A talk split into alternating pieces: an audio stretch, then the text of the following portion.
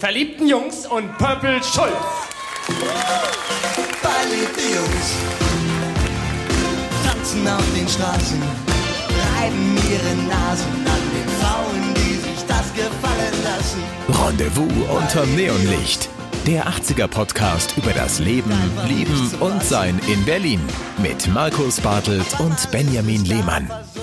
Herzlich willkommen endlich wieder zu Rendezvous unterm Neonlicht, Folge Nummer 12 nach einer langen, langen Pause. Ich freue mich, dass ich wieder mit ähm, meinem lieben Freund und Kollegen Benjamin Lehmann hier im Studio stehen kann. Juhu! Und ich freue mich auf Markus Bartelt in dieser schönen Podcast-Folge. Ja, ich verrate noch gar nicht den Titel, sondern ähm, wir waren jetzt lange nicht da. Ja, wir sind ja in die Winterpause gegangen.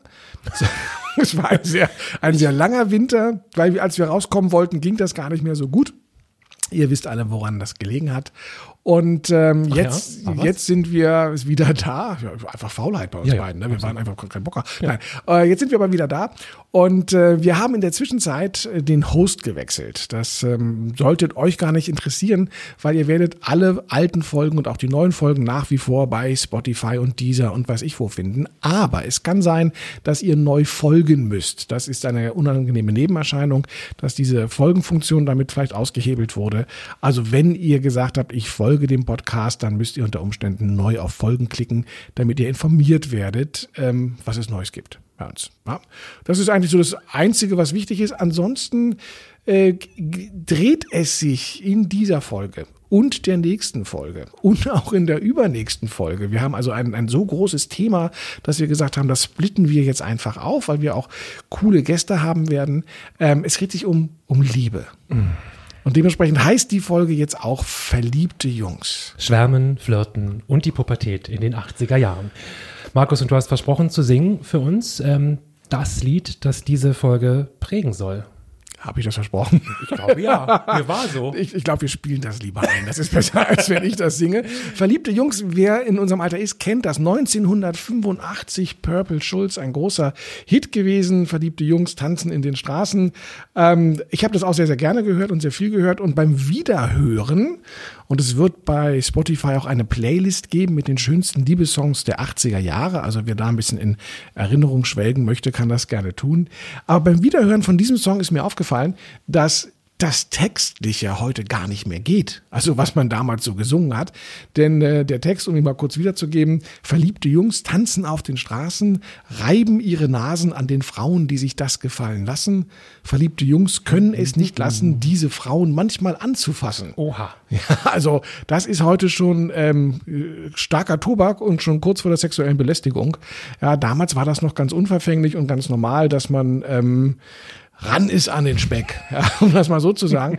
Und ähm, das ist tatsächlich einer dieser vielen Aspekte, über die wir heute noch reden wollen, nämlich ähm, wie ist man dann damals auf den Partner gekommen, sozusagen. Heute läuft sowas äh, ganz stark digital ab, da tindert man sich hin und her, aber das hatten wir ja alles nicht. Wir hatten ja nichts. Wir hatten in nichts. den 80ern. Ihr hattet ja nichts. Ich war ja noch zu jung zum Verlieben. Ich war in meine Oma, in meinen Opa, in meine Mama verliebt, wie sich das gehört für ein braves Kind. Ähm, später dann in meine Chemielehrerin, Frau Jakobs. Grüße, wenn Sie mich hören. Und ähm, wir wollen nicht nur über verliebte Jungs sprechen, sondern natürlich auch über verliebte Mädchen. Und wir haben heute einen Interviewgast, eine Frau, eine Psychologin, die uns äh, besuchen wird. Hier freuen wir uns drauf. Ähm, den ersten Live-Gast mit Abstand natürlich. Und wir wollen mit ihr darüber sprechen, was ist denn Verliebtsein und was ist Verliebtsein in den 80ern gewesen, was ist Verliebtsein heute. Und ähm, da freuen wir uns auf spannende Fragen und auf noch spannendere Antworten. Du bist ja nun ein Ticken jünger als ich. Sieht man ja auch. Nein, ja, man sieht das auch. so. Man hört es auch. Ja, man hört's auch. Ja, diese alte, rauchige Stimme bei mir. Nein. Und ähm, da gab es vielleicht das Thema Liebe noch nicht so sehr wie bei mir, aber so Schwärmen, du hast schon gerade deine Lehrerin erwähnt, gab es denn so auch so, so, so Fernsehfiguren oder Filmstars, für die du geschwärmt hast? Also ich äh, in den 80ern war man ja als Junge, guckte man sowas wie das A-Team, Knight Rider Sachen, die man, wenn man das heute, wenn man da reinseppt aus Versehen, bei, ich weiß gar nicht, wo das noch läuft, irgendwo läuft das bestimmt RTL Nitro oder sowas Ja. wahrscheinlich. Ja, ähm, das ist übrigens analoges Fernsehen für die da draußen, so mit Fernbedienung und so. Und ähm, aber ein Schwarm aus einer Serie hatte ich tatsächlich nicht. Nee, ich war eher in diesen Serien unterwegs. Allerdings muss ich sagen, ich war schwer verliebt und jetzt weiß ich wieder nicht, war das 80er oder eher 90er. War äh, in Jennifer Hart. Hart, aber herzlich. 80er. Ah, aber 80er. 80er. 80er, aber ja. Also ich hatte ähm, auch eine, einen sehr starken Schwarm gehabt, äh, Drei Engel für Charlie. Oh. Ja, und da in die kurzhaarige. Also es gab, es gab ja Fa- Farrah Fudge Major, ja, Yes, die, yes. Äh, die mit diesem, mit diesem Löwenmähne mit der Blonden. Ja. Dann gab es die dunkelhaarige mit den langen Haaren. Ja. Und es gab die mit den kurzen Haaren. Die, ich hatte immer so, ein, so einen ähm, Crush für, äh, für freche Mädchen und für freche Frauen gehabt. Und das hat sich ja meistens auch über die Haarlänge definiert. Und äh, mit, diesen, mit diesen ganzen Prinzessin-Püppchen mit den langen Haaren konnte ich nie was anfangen. Und dementsprechend war das immer schon, die war auch clever. Also so die Herausforderung der cleveren Frau. Ja, hätte ich nie das Wasser reichen können. Aber deswegen war es wahrscheinlich dann ein Wenn die. Psychologin jetzt schon da wäre, würde ich fragen, ob man an der Frisur auch die Cleverness ablesen kann. Ich habe Angst vor dem Besuch der Psychologin nachher. Ich werde auch Ich, äh, nichts ich not- mehr sagen. Ich notiere mir das mal Ja, rasch. ist- diese, äh, diese, diese Frage notiere ich mir. Das wird, glaube ich, zu einer Therapiesitzung dann. Denn natürlich für mich die 80er Jahre, in 1980 war ich 14. Wenn ich mich da mal zurückbesinne auf ähm, den Zustand der Emotionen, dann äh, war ich natürlich eigentlich kontinuierlich ähm, nicht nur schwärmerisch unterwegs, sondern ich war eigentlich kontinuierlich verliebt. Und ich war eigentlich kontinuierlich unglücklich verliebt. Das, ich glaube, das Oha. gehört in die Pubertät einfach mit dazu. Ich bin sehr leicht entflammbar gewesen. Also Hormonell immer am Limit. ein, ein nettes Wort zu mir sagen und äh, mich anlächeln und schon war ich eigentlich unsterblich verliebt. Man muss dazu sagen, ähm, diese, diese unglückliche Verliebtheit resultierte natürlich auch aus, ähm, ja, dem Umstand, dass ich klein war, dass ich unsportlich war. Also wenn ich mal einen guten Tag hatte, war ich der Vorletzte, der in die Mannschaft gewählt worden ist. Normalerweise war ich der Letzte. Ich hatte ja auch diese, diese dicke Brille auf. Ja, ich bin ja Oh. extrem kurzsichtig. Das ist der Moment, das, wo ich vielleicht immer so traurig, dass wir nicht beim Radio sind. Da könnte ich jetzt einen Knopf drücken und dann würde so ein Oh. Ja, aber das hast du sehr schön selbst gemacht. Ja, also ich, ich meine, ich habe minus neun Dioptrien. Das ist ähm, als Kind, ja, heute gibt's ja Kontaktlinsen, gab es damals ja. Also, aber das waren so Glasbausteine, die man hatte mit der schweren Brille. Aschenbecherböden, sagt ja, man auch im Grunde gerne. genommen. Und äh, also das war jetzt weit davon entfernt, auch nur irgendeinen Grad an Attraktivität zu besitzen. ähm, das hat mich aber nicht abgehalten, weil ich selber, Eigenwahrnehmung, Fremdwahrnehmung, Ja. habe mich eigentlich als den legitimen Nachfolger von James Bond gesehen und fühlte mich auch so. Ja. Und äh, war, konnte eigentlich gar nicht verstehen, warum ich immer nur unglücklich verliebt war. Weil, also das ist immer so wenig auf Gegenliebe dann gestoßen. Aber dieses Schwärmerische, und ich habe ja viel drüber nachgedacht, wie war das eigentlich? Und, und ähm, ich habe zum Beispiel, ist mir da wieder hochgekommen, ich habe zum Beispiel Rankings geführt. Ja, ich habe da, den Blick von Benjamin, den müsste man jetzt aufnehmen. Ich habe also damals Rankings geführt, so, so 15, 20 Mädels aus, der, aus den Parallelklassen oder auch aus den Klassen drunter. Und die wussten natürlich nichts von ihrem Glück, aber für die ich dann eben schwärmte oder in die ich alle mehr oder minder verliebt war. Und dann äh, wurde wöchentlich geguckt, waren die nett zu mir, haben die mich angeguckt, angelächelt. Hast und dann Bienchen wurden, verteilt? Ja, du ein Heft, es, wurde, oder? es wurden tatsächlich Punkte vergeben. Und ich glaube, diese, da gab es ein, ein Ranking und da konnte man, man konnte aufsteigen von Woche zu Woche, man konnte aber auch abstürzen, wenn man auf einmal einen anderen Jungen mehr angeguckt hat. Das habe ich sehr akribisch geführt. Top 10 Ich, today. ja, ich glaube, dass der Weg in, in die Lehre, ja, und die wissenschaftliche Struktur darin schon begründet worden ist. Ähm, leider gibt es die nicht mehr. Ich habe die, irgendwann sind die mal ab, ab, verschwunden gegangen. Aber ich habe das über einen relativ langen Zeitraum gemacht, diese, diese Rankings zu geben. Wie gesagt, äh, keiner außer mir wusste das. Ich habe auch noch niemandem was darüber erzählt. Bleibt unter uns, Benjamin. Selbstverständlich. Und ähm, also auch das zeigt so ein bisschen die, die Verblendung, die man da eigentlich vielleicht hatte. Aber ähm, es war eben dieses, dieses Schwärmerische durchaus da. Und man darf ja auch nicht vergessen, wir, ähm, ich, ich bin ja auch äh, aus den 70ern, wir hatten das Thema ja schon mal, die 80er können wir nicht verstehen ohne die 70er. Und ähm, wir lebten damals auch noch, äh, in meiner Erinnerung zumindest, in einer deutlich stärker sexualisierten Umwelt, als wir das heute haben. Das darf man auch nicht vergessen. Ähm, nackte Frauen waren gang und gäbe, nicht nur in der Werbung, die auch deutlich nackter war, sondern ich erinnere mich, meine Eltern hatten den Stern und auch den Spiegel im Abo. Es gab, glaube ich, kaum mal einen Stern- oder Spiegeltitel, wo nicht barbusige Frauen drauf zu sehen waren. Ja, und das ist so verrückt. Wir würden sagen, heute sind wir doch viel offener und äh, Ja. wir gehen mit Sexualität so unglaublich offen um in der Familie, in der Schule, in der Uni, im Beruf. Und das ist eben total andersrum, also zumindest äh, was das Offensichtliche angeht. Ja, ganz interessante Feststellung. Ich glaube, beim Spiegel gab es einen extra Redakteur, der nur damit beschäftigt war, sich bei jedem Artikel zu überlegen, wie kriege ich da ein Bild von einer nackten Frau unter. Und ich weiß noch, besonders gern genommen war das Thema Mammographie. Mammographie Ja. war immer eine Frau mit einer nackten Brust, die da irgendwie, immer, also ja, ich habe das wirklich immer noch vor meinem geistigen Auge. Und warum war das so? Weil natürlich 70er Jahre freie Liebe, Befreiung, BHs wurden schon in den 60ern verbrannt. Aber das war so das, das Thema. Home is where my bra comes off. Hing bei meinen Großeltern auf Toilette. Nein. Ja. Das ist ja coole Großeltern. Oder? Ja, hat Ja. Oma das auch gemacht? Und das war so ein Bild, ähm, das war, kann ich mich nicht erinnern. Nee, meine Großeltern, das war kein Thema, das war ganz normal, aber ich könnte mich nicht erinnern, meine Großeltern nackt gesehen zu haben zum Beispiel. Meine Mutter dann schon, das war normal, also auf dem Weg ins Bad, dass man mal nackt vom Schlafzimmer ins Bad ging, ohne Huhuhu, äh, zu huschen. Ähm, bei meinen Großeltern Nee, habe ich nie gesehen. Aber dieses, dieses Bild ähm, kenne ich. Ich kenne das Bild jetzt auch. Ähm, meine Schwester zum Beispiel hat das auch ähm, bei sich zu hängen. Aber das Bild ist mir ganz äh, eingebrannt. Das ist so, so, eine, so eine stilisierte 20er-Jahre-Frau, ähm, die eben den BH aufmacht und darunter dieser Spruch, Home is where the bra comes off. Ja, aber ich glaube, das war so die, diese Grundstimmung, die man da hatte. Ja. Also anything goes. Und ich bin in Eichkamp aufgewachsen, wir waren als Kinder oft mit den Rädern am Teufelssee. Teufelssee bis heute Nacktbadewiese. Ähm, aber auch das war für uns Kinder natürlich das Luschern und das Schauen und äh, das äh, Lernen der Anatomie des menschlichen Körpers, eigen- und gegengeschlechtlich. Ähm, aber das war alles normal. Es hat sich keiner mehr über irgendwelche nackten Leute aufgeregt. Ja. Und ähm, Dementsprechend war das selbstverständlicher und normaler als, ähm, also vielleicht sind wir heute doch wieder spießiger geworden. Ja, Vermutlich, vielleicht ja, bringt in das oder ist schon, mehr, ja. mehr in die digitalen Welten abgedriftet. Ähm, und es wird einfach auch mehr diskutiert. Also natürlich auch zu Recht, ähm, wie heute Frauen dargestellt werden. Und ähm, da sollte man sich auch zu Recht wehren. Aber ich sag ja, ne, verliebte Jungs, der Text und ähm, die Umwelt, die wir hatten. Ja, so, Ja. so war das. Und deswegen war man ähm, natürlich auch darauf erpicht, erwachsen zu werden und ähm, das alles selbst mal auszuprobieren und in die Hand zu nehmen. Aber sag doch mal, ähm, du sagst, du hast unglaublich geschwärmt, diese Rankingliste, darüber würde ich gerne nochmal mit dir ausführlich sprechen. Und vielleicht schaffen wir es auch nochmal, dass ich dazu was zu Papier bringe für die Gemeinschaft, für die Gemeinde, für die hörende Gemeinde. Ähm, Würdest du, wenn du jetzt einmal reflektierst ins Hier und Heute, du hast ja eine Tochter, die ist noch, äh, die ist noch sehr jung, aber die kommt auch irgendwann ins Verliebtsein.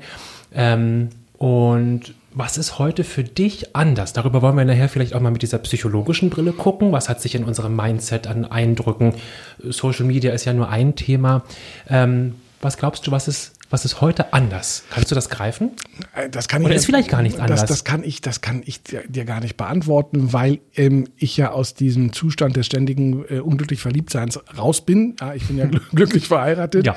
Ich weiß immer nur, ich sage mal zu meiner Frau, liebe Frau, verlass mich bitte nie, weil wenn ich mir vorstelle, ich müsste jetzt wieder als ähm, als Single oder als geschiedener Mann auf diesen freien Markt zurückkommen, Ein paar schippst du jetzt? da ich, ich wüsste gar nicht, was ich machen sollte. Ich würde, glaube ich, untergehen. Und ähm, habe auch komplett sämtliches äh, verlernt, was, was äh, mit Flirten oder sonst etwas zu tun hat. Ähm, ich glaube, die, die Erfolglosigkeit bei mir, wir hätten wirklich so einen Ohrknopf haben sollen, die Erfolglosigkeit bei mir, ich, die auch lange anhielt. Also es war jetzt nicht nur von 14 bis 16 so, ich hatte damit 17 die erste Freundin, erzähle ich gerne auch noch gleich, aber ähm, es war immer schwierig. Also ich und, und, und, und Frauen und Mädchen, das, oh, das, das lag vielleicht auch daran, dass ich damals sehr unpopulär ähm, immer gesagt habe, und es ist zwar unpopulär, aber es war stimmte einfach, ähm, ich habe immer gesagt, naja, also wenn ich die Wahl habe zwischen einem guten Essen und einer nackten Frau, dann würde ich immer das gute Essen nehmen. Und So, ähm, damit hat sich die, äh, brauchen wir gar nicht mehr drüber sprechen. Hat sich jetzt erledigt. damit, ich damit, das wieder von damit, meiner hat, genau, Liste. damit hat sich das dann erledigt gehabt, weil äh, das kam jetzt bei den Mädels nicht so gut an, dass wenn sie äh, das Gefühl hatten, dass ich sie für einen Schnitzel stehen lassen würde. Ähm, und und äh, ich habe das aber mit aller Inbrunst immer wieder vorgetragen und mir damit, glaube ich, auch mein häufiger mein eigenes Grab geschaufelt und mir die Chancen verdorben, die ich vielleicht sonst unter Umständen gehabt hätte. So, also heute habe ich Gott sei Dank alles. Ich habe eine liebende Frau. Ich habe äh, trotzdem auch jeden Tag mein Schnitzel, wenn ich es haben möchte. Ähm, deswegen, das ist anders. Was natürlich auch anders ist, wenn du jetzt nochmal ähm, mich, ähm, wenn ich auch mal auf die Frage zurückkommen darf, wie hat man denn damals oder wie habe ich denn damals überhaupt Möglichkeiten gehabt, ähm, andere Mädchen kennenzulernen mit 16 oder mit 17? Das ging erstmal nur über die Schule. Das heißt, die ersten ähm, ja, Objekte der Begierde äh, waren in den Parallelklassen. Ich war ja in einer reinen Jungsklasse damals, also Parallelklassen und die jüngeren Jahrgänge. Nach oben hat man weniger geschielt, äh, noch, noch weniger Chancen. Also ähm, die jüngeren Jahrgänge. So, und ähm, damit war meine kleine Welt eigentlich auch schon vorbei. Und ähm, dann hast du vielleicht, wenn du im Verein warst, äh, dort auch wieder Leute kennengelernt oder auch Mädchen kennengelernt, aber ähm, du hattest die berühmt-berüchtigten Schulpartys, ja, gerade so 14, 15, 16, wo es dann irgendwann zum Engtanz kam, mhm. ja, zum, zum ähm, Schieberblues, ähm, der am Anfang noch sehr weit von, da konnte man noch locker einen Menschen dazwischen. Ähm, man musste so ein bisschen ziehen, damit das ein bisschen enger wurde. Und ähm, äh, dann da hat man das natürlich gemacht, aber das war halt ein sehr beschränkter Horizont. Und erst in dem Moment, ähm, wo man dann anfing, auch Menschen in seiner Freizeit aus anderen Schulen kennenzulernen oder der Freundeskreis im Privaten nicht mehr der Freundeskreis, der aus der Schule war, dann kamen da natürlich auch wieder andere Schulpartys dazu und dann hat sich so der Kreis erweitert. Das heißt, Partys waren tatsächlich äh, etwas ganz, ganz Wichtiges, um, um ähm, Menschen kennenzulernen oder Mädchen kennenzulernen. Deswegen waren dann, wurden die Schulpartys dann so ab mit 16, 17, dann ist man auch zu den anderen Schulen gegangen oder zu denen, die man kannte. Ähm, die Privatpartys, die man hatte, auch da hat man dann ähm, die Freundinnen und die Freunde der Freunde kennengelernt.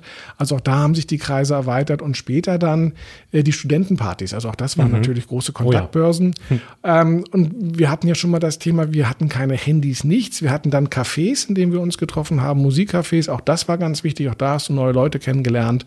Und da hieß es dann, heute feiern die Pharmazeuten und heute feiern die ähm, Literaturwissenschaftler und die Anglisten. Und dann ist man halt in die Uni zu fahren zu dem Partys. Und dann hat sich so der, der Horizont erweitert. Nicht bei den Juristen, die trinken zu viel. Ja, ich so. weiß nicht, ich habe das immer nicht. Ehrlich, die waren damals noch viel spießiger, die Juristen. Nein, ja. aber das ist heute etwas anderes, weil ich habe natürlich heute die digitale Welt. Und es ist heute überhaupt kein Problem, und ob das jetzt Tinder oder irgendwas anderes ist, ähm, Leute kennenzulernen, die eben nicht in meinem unmittelbaren Dunstkreis sind. Und ich kann sie auch anders an das Ansprechen. Ja, also das, das große Problem war ja auch das, wie spreche ich jemanden an? Das geht, glaube ich, heute wesentlich simpler und wesentlich einfacher. Und äh, es kostet ja auch Überwindung. Zu, also, oh ja. Was haben wir uns damals äh, unter, unter Jungs über den perfekten ersten Satz unterhalten? Du auch hier. Ja, also genau, das Thema Mut, das hatten wir in der Vorbereitung auch. Wie viel Mut brauchte man? Ja. Ähm, heute machst du den Messenger-Dienst auf deines Vertrauens und ähm, schreibst Hallo, schickst ein Herz oder ein, ein, ein Smiley. Mit Ro eine Rose. Eine Rose. Die ist auch noch animiert. Ja. Ähm, die weht im Wind. Und was man für Mut brauchte, Mädchen anzusprechen. Ja. Ähm, und ich kann mich auch daran erinnern, dass man darüber, und das kann ich eben nicht so beurteilen, aber keine Kinder, ähm, nur äh, tolle Nichten und Neffen wo ich versuche, so zu rekapitulieren, wie war das bei denen, aber haben wir unter Umständen auch viel mehr darüber gesprochen, also auch unter Freunden, wie mache ich das? Es hat da mehr Austausch stattgefunden? Ist das heute ähm, vor allem jeder für sich, der so seine vermeintliche Welt ähm, aufmacht. Also ich weiß, äh, meine erste Berührung mit dem Thema, es kam dann so, la boom, die Fete geht weiter. Diese, ja. äh, diese, waren das drei Teile, vier Teile, ich weiß es nicht. Übrigens die Mutter, die fand ich auch heiß. Die Mutter von, von Sophie Massot ja, damals. Sophie Massot war aber auch schon, ja, konnte man auch sehr gut schwärmen für sie. Ja, das stimmt. Und ähm, Dreams are my reality. Oh genau. Und ähm, mit der tollen Oma, mit dieser taffen Großmutter, ja. die diesen, diese Parfümerie zerlegt, die Geliebte ihres Vaters. Grandios. Und ähm, ich weiß, dass man unglaublich viel darüber gesprochen hat auch. Also auch über, ähm, hast du schon, hast du noch nicht und was hast du und was hast du noch nicht. Ähm, ich kann gar nicht beurteilen, ob das heute so stattfindet oder ob jeder vermeinte, ja klar, habe ich schon, weil ich es gesehen habe ähm, oder auch nicht gesehen habe. Und ich weiß noch ganz verstohlen, ähm, haben wir Eis am Stiel. Ich weiß nicht, wer die besorgt hatte, aber wir hatten irgendwie diese Betamax-Kassetten, nicht VHS-Video. Und ähm, irgendjemand der, der Freunde hatte einen Betamax Videorekorder und dann guckten wir diese, diese Serie, diese drei Filme oder mhm. vier. Schrecklich. Also wenn man das da heute reinseppt, das ist ja so abgefahren. Aber das war so die unsere erste Berührung auch mit, Ja. dem, mit dem Thema. Auch Eis am Stiel, gerade der erste Teil momentan groß in der Diskussion, weil Ja. ähm, es geht da um erzwungene Sexualität. Ja. also der eine will gar nicht, ja, und das Mädchen will eigentlich auch nicht wirklich und der, der Gruppendruck ist da. Und natürlich hat man gesprochen und hat gesagt, wie weit man beim Küssen gekommen ist und ob man ähm, den BH öffnen konnte oder ähnliches. Ähm, und manche waren da eben weiter und andere nicht. Und dann bist du dir auch ein bisschen blöd natürlich dabei vorgekommen. Also das, ähm, ähm, man hat aber eben, wie gesagt, auch besprochen, wie spreche ich jemanden an, wie, welchen Satz ist das, wie gehe ich dahin, immer in der Angst, auch den Abfuhr, die Abfuhr zu bekommen, den Korb zu bekommen, wenn ich gucke, wie viele Flirt-Kurse es heute gibt, oder Aufreißexperten, ähm, die hätte ich damals gebraucht. Die kommen jetzt auch äh, 30 Jahre Das war spät. früher Erika Berger Ja. im, R im RTL drin gewesen, die an dieses rote Telefon ging und über die Probleme. Genau, und wir bei uns war das dann eben eher die Bravo. Ja, aber auch, genau. auch übrigens die Bravo auch noch, auch glaube ich, die nackter. Nicht ganz so nackt, wie sie dann bei den 90ern war, aber das war ja ein großes Stück weit unser, unser Aufklärungsspiel. Auch dieses, diese Fotoromane zeigten uns ja Oh so ein ja. bisschen vor, wie Ansprache und Verliebtheit Genau. geht. Und wenn wir gerade bei der Kommunikation sind, also ansprechen war ein Riesenproblem. Ich habe bis heute nicht den perfekten Satz raus. Aber ähm, ja, Also du auch hier ist es nicht geworden. Nee, ist glaub nicht. ich. Ja, es gab so viele, die nicht funktionieren. Ja. Ich könnte ein Buch schreiben über Anmachsätze, die nicht funktionieren. Das wäre ein sehr dickes Buch, 700 Seiten, schlechte Anmachsätze. Ich habe sie alle ausprobiert. Im großen Bartel. Ähm, genau. Und ähm, aber auch ansonsten die Kommunikation. Also wir, ich habe damals tatsächlich noch sowas wie Liebesbriefe geschrieben. Ja. Ja, also man musste ja auch, ähm, ja, das war eben nicht die SMS und auch nicht die E-Mail, sondern es war tatsächlich der handgeschriebene Brief, um ähm, sich zu offenbaren vielleicht oftmals, weil es einfacher war, das über das geschriebene Wort zu machen. Und beim Liebesbrief, da will ich gerade reinhaken, haben wir in der Vorbereitung auch drüber gesprochen. Das ist uns heute ja total genommen, das Nachdenken, das Reflektieren. Denn der Brief kam und die Antwort dauerte eben. Man musste den Brief ja nicht nur schreiben, sondern er hatte auch einen Postweg. Und ähm, heute ist das ja in Echtzeit. Ja, also diese Missverständnisse, die es heute häufig gibt, auch in der, gar nicht in der Liebeskommunikation, sondern durchaus auch äh, unter Freunden oder auch Geschäftsleuten, ähm, dieses, dieses Schnelle, das, das gab es eben nicht. Man konnte darüber nachdenken, man konnte Dinge sacken lassen und überdenken vor allem. Heute eben ganz anders. Das Einzige, was damals schnell war, waren diese kleinen Zettelchen, die man sich in der Schule gegenseitig Oh ja. zugeworfen hat. Willst du mit mir gehen? Ja, nein, weiß nicht, vielleicht. Ähm, das war meistens dann, da kann man eine schnelle Antwort bekommen. Aber Briefe, man hat wirklich mehrmals angefangen zu schreiben. Man hat an den Formulierungen äh, gefeilt. Man wollte da gewisse Effekte auch erzielen mit und hat dann darauf gewartet, dass die Antwort kam. Und wie du richtig sagst, das dauerte. Und nicht nur dieses Thema Liebe gestehen, ja, ähm, und, und äh, Liebeserklärungen machen, äh, war, ist, war damals anders, als es heute ist, ja, ähm, auch das Thema Schluss machen. Also Schluss machen ging damals nicht per SMS oder per WhatsApp nach dem Motto, mag dich nicht mehr, ist vorbei. Schluss. Sondern auch hier, also entweder hat man einen langen, langen Brief geschrieben. Ich kann mich erinnern, dass die Schlussmachbriefe in der Regel Minimum doppelt so lang waren wie die Liebesbriefe, weil man hat sich erklärt und warum und dass der andere trotzdem nett ist, aber das, das passt nicht mehr, man hat sich verändert und was hat man da alles geschrieben? Du warst in meinem Ranking sehr hoch, aber sieh doch ein. Also ja, es hat, du bist überholt worden, du bist Ja. jetzt nur auf, auf Platz drei zurückgefallen und, Und die ganzen Umstände. Also das ist tatsächlich ähm, etwas gewesen, wo man sich viel mehr Mühe gemacht Mhm. hat. Ähm, man hat natürlich auch gerne natürlich das direkte Gespräch vermieden, ja, die Konfrontation und hat das dann über den Brief lösen können. Äh, es gab aber dann auch immer noch mal so ein Treffen, gerade wenn man so die Sachen abgeholt hat, äh, wo man das dann auch noch mal ähm, besprochen hat. Ich glaube, heute geht auch das einfacher, dass man dann einen Freund da hat, der einfach die Tür aufmacht und die Sachen rausgibt. Ich habe übrigens in der Recherche Schluss machen ähm, einen interessanten Text gefunden, dass früher Festnetztelefon, also man, wenn man Schluss machen wollte, ging das postalisch. Ähm, Fax war nun auch eher selten. Ähm, oder es ging persönlich auf dem Schulhof treffen und sagen, du, mit uns ist nicht mehr. Oder man musste den Hörer in die Hand nehmen übers Festnetztelefon. Und Telefone standen früher überdurchschnittlich häufig entweder im Wohnzimmer oder im Flur. Ja. Warum kurze Strippe? Ich weiß es nicht. Die technischen Sachen seien mal nebensächlich. Aber ähm, man war nicht ungestört. Und es gibt, ich habe einen interessanten Text gefunden dazu, wo sich Jugendliche reihenweise darüber beschweren, dass sie eben nicht in Ruhe auch am Telefon ähm, Schluss machen konnten, sondern sie mussten sich treffen, waren gezwungen, also in die persönliche Begegnung zu gehen. Ähm, äh, ganz witzig, wir haben so viele äh, tolle Elemente gefunden aus dieser Zeit, die so weit weg sind, die wir aber noch, du noch einen Ticken mehr als ich erlebt haben. Also gerade das Thema Telefon ging, wie gesagt, so nicht. Es stand im, im Wohnzimmer, alle konnten mithören, man hat keine Ruhe und keine Privatsphäre. Und es war gehabt. richtig teuer, stundenlang telefonieren. Das kam, das Ging kam auch noch dazu. Also ich kann mich erinnern, als ich dann doch ähm, meine erste Freundin hatte, dann hatten, war ich mit meiner Familie Urlaub in Griechenland, ähm, auf Kreta, wenn ich mich recht entsinne. Und ähm, da habe ich dann abends äh, angerufen, natürlich mit Erlaubnis meiner Eltern, ähm, weil die Sehnsucht natürlich so groß war zu der Freundin. Ich habe, glaube ich, eine horrende Hot äh, Hoteltelefonrechnung hinterlassen, die mein Vater zähneknirschend dann auch ausgeglichen hat, ähm, weil er eben diese große Liebe nicht, äh, Liebe. nicht stören wollte. Aber ähm, da, du musstest ja dann auch sagen, okay, du musst ja dann zu Hause sein, wenn ich dich anrufe. Mhm. Ja, das heißt, wenn du anrufst und die Eltern sie gehen ran und du sagst, ist denn denn Dingsbums da? Und die sagen, nee, die ist noch unterwegs draußen. Sch- Dann war es halt doof. Das ja, war eine Verabredung. Also, wie oft hat man mit Müttern oder Vätern gesprochen, ja. was auch immer so einen leichten also Hauch von Peinlichkeit dann, dann hatte. Ach, du bist das. Ja, und ähm, also es gab nicht die Rückzugsmöglichkeiten fürs Telefonieren.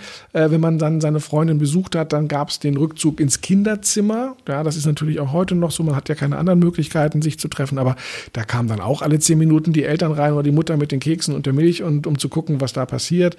Also das war schon alles durchaus Anders. anders Ja. und schwierig und ähm, wir hatten eben diese schnellen digitalen Methoden nicht gehabt, aber trotzdem hat es ja funktioniert.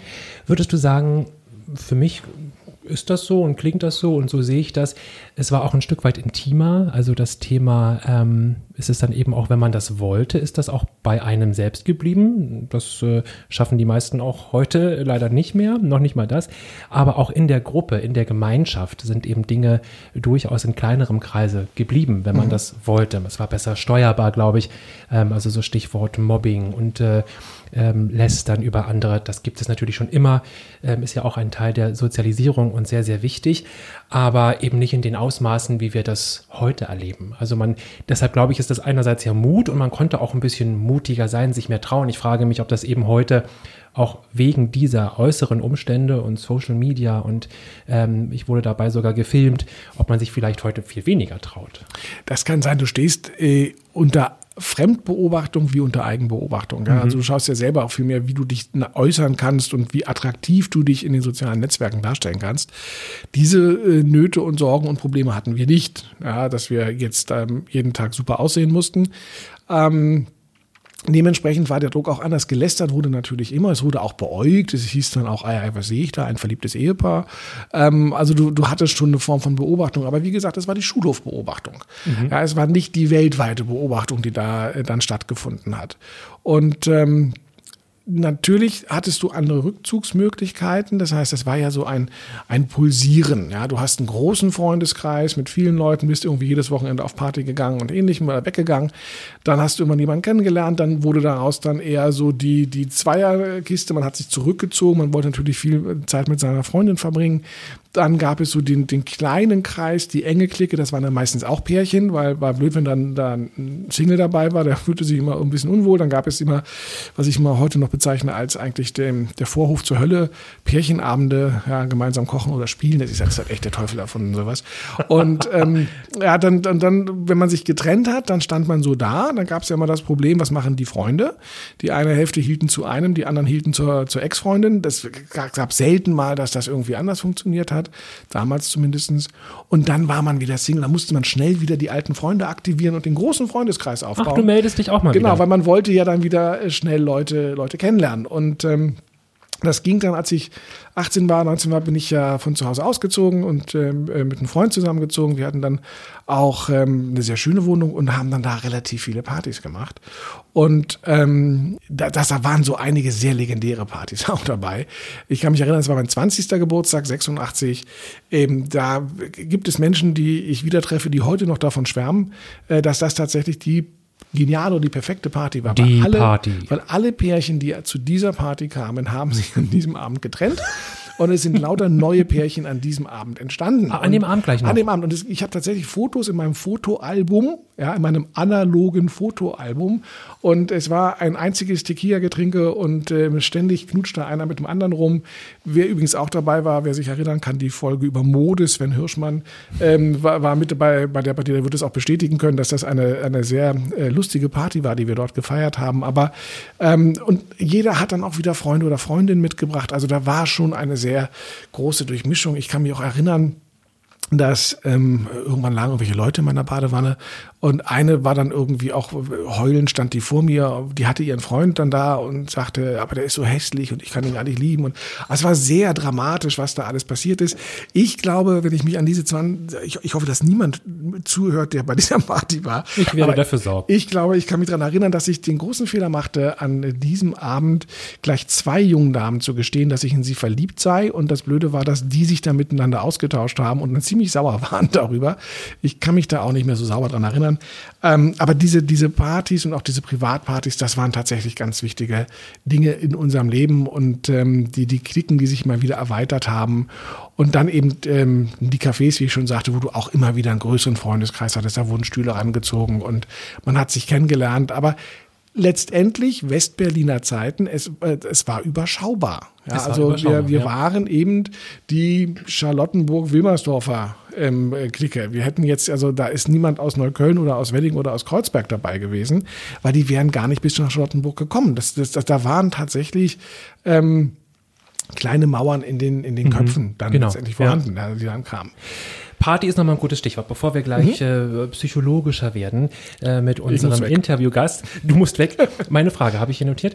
Ähm, Party, Musik. Wenn ich dich frage, der 80-Song zum Thema Verliebtsein mit der Überschrift Verliebtsein aus dem Bauch heraus, welcher Song ist das? Welcher kommt dir sofort in den... Was mir sofort in den Kopf kommt, ähm, es ist schlimm, ich weiß, aber es ist so, äh, es ist natürlich ähm, I Wanna Know What Love Is. Oh, Foreigner. Foreigner, weil das ähm, auch immer wieder, auch weit nach den 80ern, der klassische äh, Blues-Tanz ist, ähm, der dort gespielt wird und den kann auch jeder mitschmachten und, und mitsingen und ähm, das ist so der, der, also wirklich das, was mir als allererstes in den Kopf reinkommt. Ja, und ich weiß von Foreigner, das ist, glaube ich, zu Weihnachten ähm, erschienen. Ich, das Jahr weiß ich nicht. Aber dass die ganz äh, sich uneinig waren. Wir als Rockband, ähm, jetzt so, so, eine, so eine Schnulze, die man damals noch gar nicht als Schnulze vermutlich bezeichnen konnte, ähm, aber ist natürlich super angekommen. Ich habe ein paar Listen versucht ähm, zu checken. Es gibt natürlich zum Thema 80er Jahre und die schönsten Liebeslieder und Charts und ähm, geguckt, wo finde ich denn irgendwo Deckung? Wo kann man denn eine, eine kleine, eine Ranking-Liste, um beim Thema zu bleiben, aufmachen? Und auf fast allen Listen, ähm, das hat mich überrascht, ist auf Platz 1 Endless Love von Lionel Richie. Ja, das ist schön. Wer, wer taucht jetzt mit meiner privaten Liste eigentlich Ja. äh, gar nicht auf? War ja. Filmmusik und dann gibt es Ja. sowas wie äh, Against All Odds, Phil Collins, ähm, Every Breath You Take, The Police. Und das Interessante ist, ich glaube, also spreche ich auch für dich, ich sage den Titel und das Ding fängt an zu spielen. Sofort, ne? ja, ganz, ganz klar. ähm, hinten im Gehirn. Total Eclipse of the Heart, Ach, Bonnie Tyler. Bonnie Tyler, ja, auch Ja, das. immer noch erfolgreich unterwegs. Jennifer Rush, welcher Song? Ja, bei Jennifer, Rush möchte ich gar nicht erwähnt haben. Die habe ich tatsächlich mal vor fünf Jahren auf so einer Open-Air-Veranstaltung im Backstage-Bereich gesehen. Die Frau war so künstlich, das war, da war ja nichts mehr echt an der. Das war, da habe ich so einen Schrecken bekommen. Ich dachte, wow, die Maschinenmenschen sind unter uns, bis dann anfing, das, das Make-up abzuplackern. Und dann dachte ich, oh mein Gott, die ist doch echt. Aber ähm, also dementsprechend Jennifer Rush, The äh, Power, of, Love. Ja, of course. Dann hatte ich noch ähm, auch überall zu finden Careless Whisper.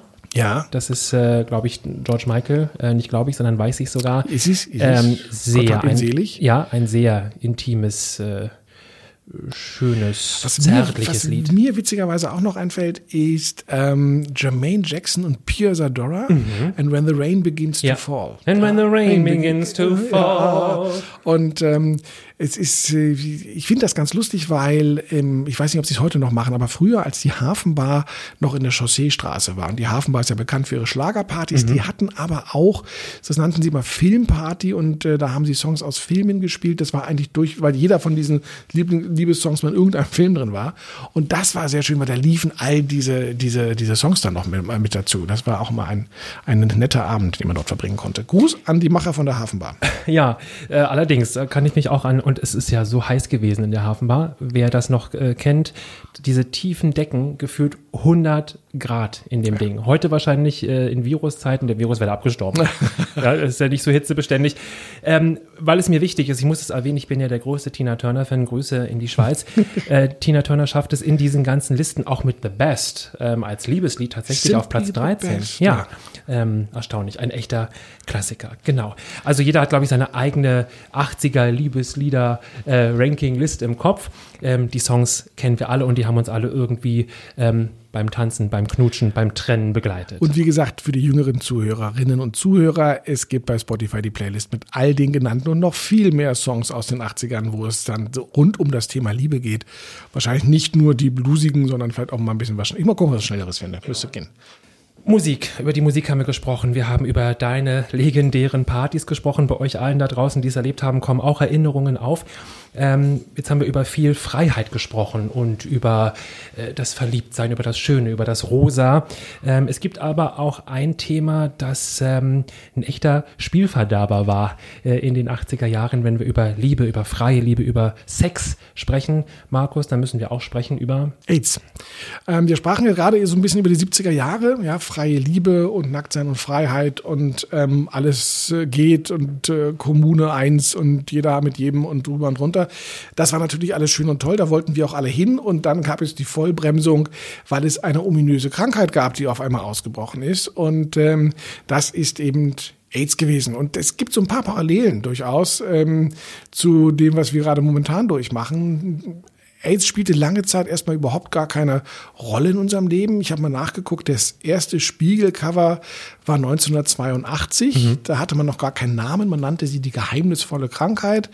Äh, richtig zum Tragen kam es dann in meiner Erinnerung so 84, 85, dass es dann tatsächlich ähm, sehr stark aufgetreten ist. Und ähm, wir werden das im nächsten Teil unserer, der nächsten Folge unseres äh, Liebes-Special äh, vom Rendezvous und der Neon nicht ein bisschen genauer beleuchten, weil diese Krankheit tatsächlich eine furchtbare Schneise eben in die Welt der, der Schwulen vor allen Dingen geschlagen hat und ähm, auch viele aus meinem näheren Bekanntenkreis und Umfeld an dieser Krankheit verstorben sind.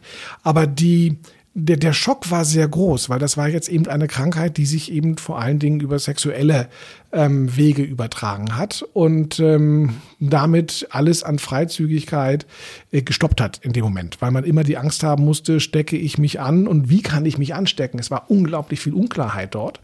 Ähm, es ging ja ein bisschen, dass Leute gesagt haben, wenn ich ähm, aus dem Glas trinke, was vorher jemand äh, getrunken hat, der AIDS hat, da habe ich dann auch AIDS. Also ja, ist das eben eine Tröpfchenkrankheiten oder wie, wie wird diese Krankheit übertragen? Kann ich Menschen noch anfassen, in den Arm nehmen oder nicht?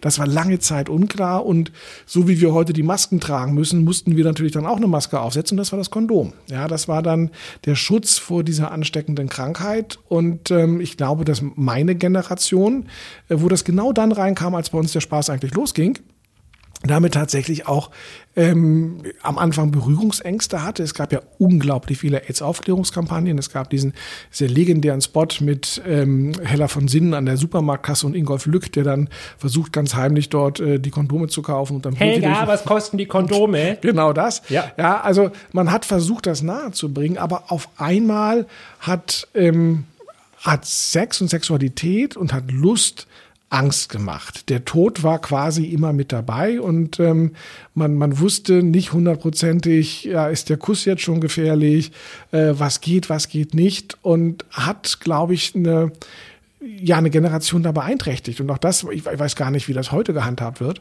Ähm, und wie, wie junge Leute eigentlich letztendlich damit umgehen, ob der Schrecken da genommen ist. Also ähm, ähnlich wie, deswegen ist es wirklich ganz, ganz interessant, also ähnlich wie bei Covid, wo am Anfang sehr, sehr viele Menschen gestorben sind, weil man nicht wusste, wie man diese Krankheit behandeln soll, richtig behandeln soll, sind auch dort an, in den ersten Jahren von AIDS sehr, sehr viele Menschen gestorben. Heute ist es eine Krankheit, mit der man sehr alt werden kann. Sie kann ähm, zumindest medikamentös behandelt werden. Ja, für Ähm, viele tatsächlich nahezu symptomlos, auch Ja. bis ins hohe Alter hinein. Ja, also das, das Genau. geht, aber die ersten Jahre war das tatsächlich eine, eine Schreckenskrankheit, die man dort hatte. Ja, du hast gerade die Parallele aufgemacht und die ist wirklich spannend. Ich bin mir sicher, wir werden als Kommunikationsdozenten dazu auch mal eine Bachelorarbeit äh, irgendwann lesen. Denn wir haben ja so viel schon auch in unserem Rendezvous unterm Neonlicht über das Thema, wie haben wir früher kommuniziert, ähm, in den 80ern gesprochen. Und das Thema Informationsfluss, ob gut oder schlecht, jetzt mal wertfrei, war eben ein ganz anderer. Wie kam man an Informationen? Es gab ähm, die berühmten drei Programme im Fernsehen, die dann was darüber berichtet haben. Es gab die Zeitung, ähm, die Aufgeklärteren und ähm, äh, Familien, die eben auch sowas wie Magazine zu Hause hatten, wie den Stern und den Spiegel. Ähm, die hatten tiefergehende Informationen ansonsten ähm, ging das eben so durchs Volk. Und äh, wir wissen alle, was so die berühmte Scheißhausparole macht und wie die sich entwickeln kann, so im Ja. stille Postprinzip. Und ich glaube, dieses Thema, kann ich das Glas anfassen? Ähm, das ist mir noch aus den 90er Jahren als Jugendlicher ähm, bei unaufgeklärten Eltern auch von, von Freunden, wo das dann mal diskutiert wurde als Jugendlicher, das Thema AIDS, damit haben wir nichts zu tun. Ähm, also auch so eine sehr abgeschottete Haltung dagegen, nee, hier doch nicht, bei uns doch nicht. Und wie wenig Aufklärung es gab. Ich kann mich an zwei, drei Gespräche erinnern bei einem Schulfreund zu Hause, wo das Thema dann aufkam und das Thema Verhütung auch aufkam und wo das völlig ähm, unaufgeklärt, uninformiert, schlecht informiert war. Und das ist eben heute ähm, natürlich anders. Heute haben wir aber, und das ist dann die andere Seite, da sind wir doch in der Wertung die ganzen Experten, ähm, die die Ergebnisse der Wissenschaft für sich selber interpretieren und auch noch nach draußen brüllen ähm, in ihrer Interpretation. Aber das ist so ein großer Unterschied und die Parallele ist deshalb so spannend, ähm, weil sie, es ist so gleich vom Beginn her und vom Verlauf und in der Kommunikation so, so anders. Ja, wobei du gerade das Thema Verhütung sagst, tatsächlich ähm, war das ja der andere Aspekt dazu, weil es war Anfang der 80er für auch für junge Mädchen relativ einfach, die Pille schnell zu bekommen, um zu verhüten, weil das ja auch diese Freiheit letztendlich dann äh, beflügelt hat oder ausgelöst hat. Auch das wurde natürlich dann ausgebremst. Und ähm, Verhütung wurde dann ein Stück weit eben auch Männersache wieder dadurch. Und ich war also genau diese ganzen Diskussionen, man, wenn man so betagt ist wie wir, dann es kehrt ja immer alles wieder. Was gab es damals für Diskussionen? Und Leute, die gesagt haben, nein, nicht mit Kondom und ich spüre das und das stört und das Aufziehen und so weiter und alles schrecklich. Ich fühle mich in meiner Freiheit, meiner persönlichen eingeschränkt. Also hätte es damals schon Aluhüte gegeben, äh, hätten die wahrscheinlich auch aufgesetzt und wahrscheinlich ist auch Bill Gates daran schuld, bin ich mir ganz sicher. ähm, Dabei hatten wir die Penismaske ja quasi eben in Form des äh, Kondoms oder Fromms. Ja. Ähm, der Erfinder, der gute Herr Fromms, darüber sprechen wir auch in unserer nächsten Folge dann nochmal. Berliner, tolle Geschichte, auch über diese äh, Fabrik, dieses, diese, dieses, diese Entstehungsgeschichte dieser Familie, ähm, jüdischer Abstammung übrigens, ähm, total spannend.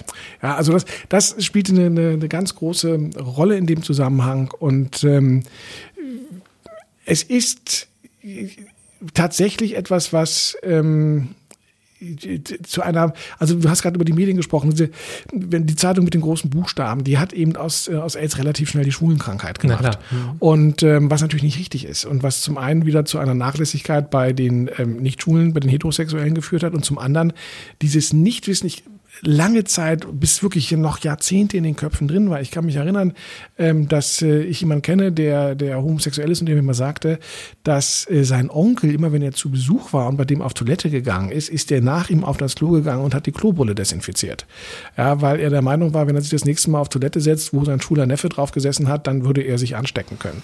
Und das, wie gesagt, nicht in den 80ern, sondern bis in die 2000er hinein. Naja, also, wir können ganz aktuell werden, nicht das Thema AIDS, aber wenn wir einmal auf äh, in die aktuelle Politik gucken und die Äußerung von Herrn Merz, ähm, der das Thema Schwulsein mit Pädophil äh, Pädophilie nicht gleichsetzt, aber das in diesem Nebensatz, äh, von dem ihr vermutlich alle gehört habt und den ihr äh, werten konntet und abwerten konntet, ähm, das ist erstaunlich. Also diese, dieses Stigma und diese Stereotypen, die da aufgemacht werden, ähm, das äh, gehört wohl eben auch zur menschlichen Kommunikation. Wir sind im 30. Jahr der Einheit. Äh, Das Thema Ossi-Wessi ist genau so ein Ding.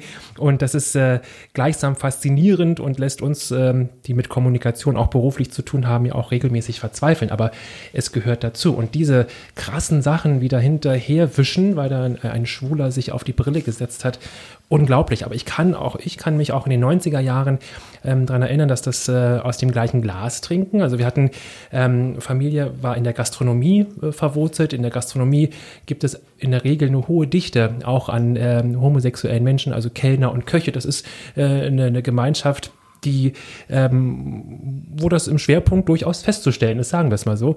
Und ich weiß, dass es da viel Berührungsängste gab, auch weit in die 2000er noch hinein, ähm, aus schlechter Aufklärung, aus äh, Ängsten, also spannend, im besten Sinne spannend. Wir werden den Ball nochmal aufnehmen. Ja.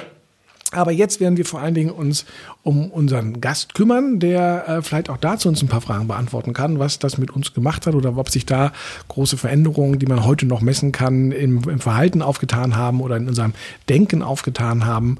Und äh, dementsprechend freue ich mich, dass wir jetzt wen begrüßen können, lieber Ben? Wir begrüßen Gabriele Stiegler. Sie ist ähm, Psychologin, Gründerin und Geschäftsführerin des Psychodrama-Forums Berlin. Und Psychodrama, das klingt äh, dramatisch. Und äh, wir werden sie fragen, was das eigentlich ist, was das macht. Und wir werden sie vor allem befragen als eine Frau, die dann in den 30ern war, also vermutlich, äh, das werden wir sie ganz mutig fragen, in der heißen Phase der Liebe, hoffentlich. Ähm, und äh, werden wir über, wir werden sie über ihre Erlebnisse ähm, befragen. Wie hat sie die 80er erlebt und was gibt es eben auch psychologisch unter Umständen für Unterschiede? Kann man das überhaupt unterscheiden oder ist das auch wieder, ist das so, so, so ein Stigma, was wir haben, dass das früher ganz anders war? Und sie sagt uns vielleicht nix da. Liebe ist Liebe und die bleibt immer Liebe. Oh, das kann sein.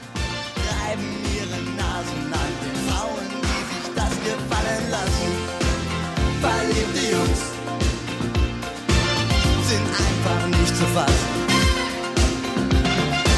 Alles erstmal Klick gemacht, dann hält sie keiner auf. Sie laufen vor Laternen, doch sie stehen wieder auf.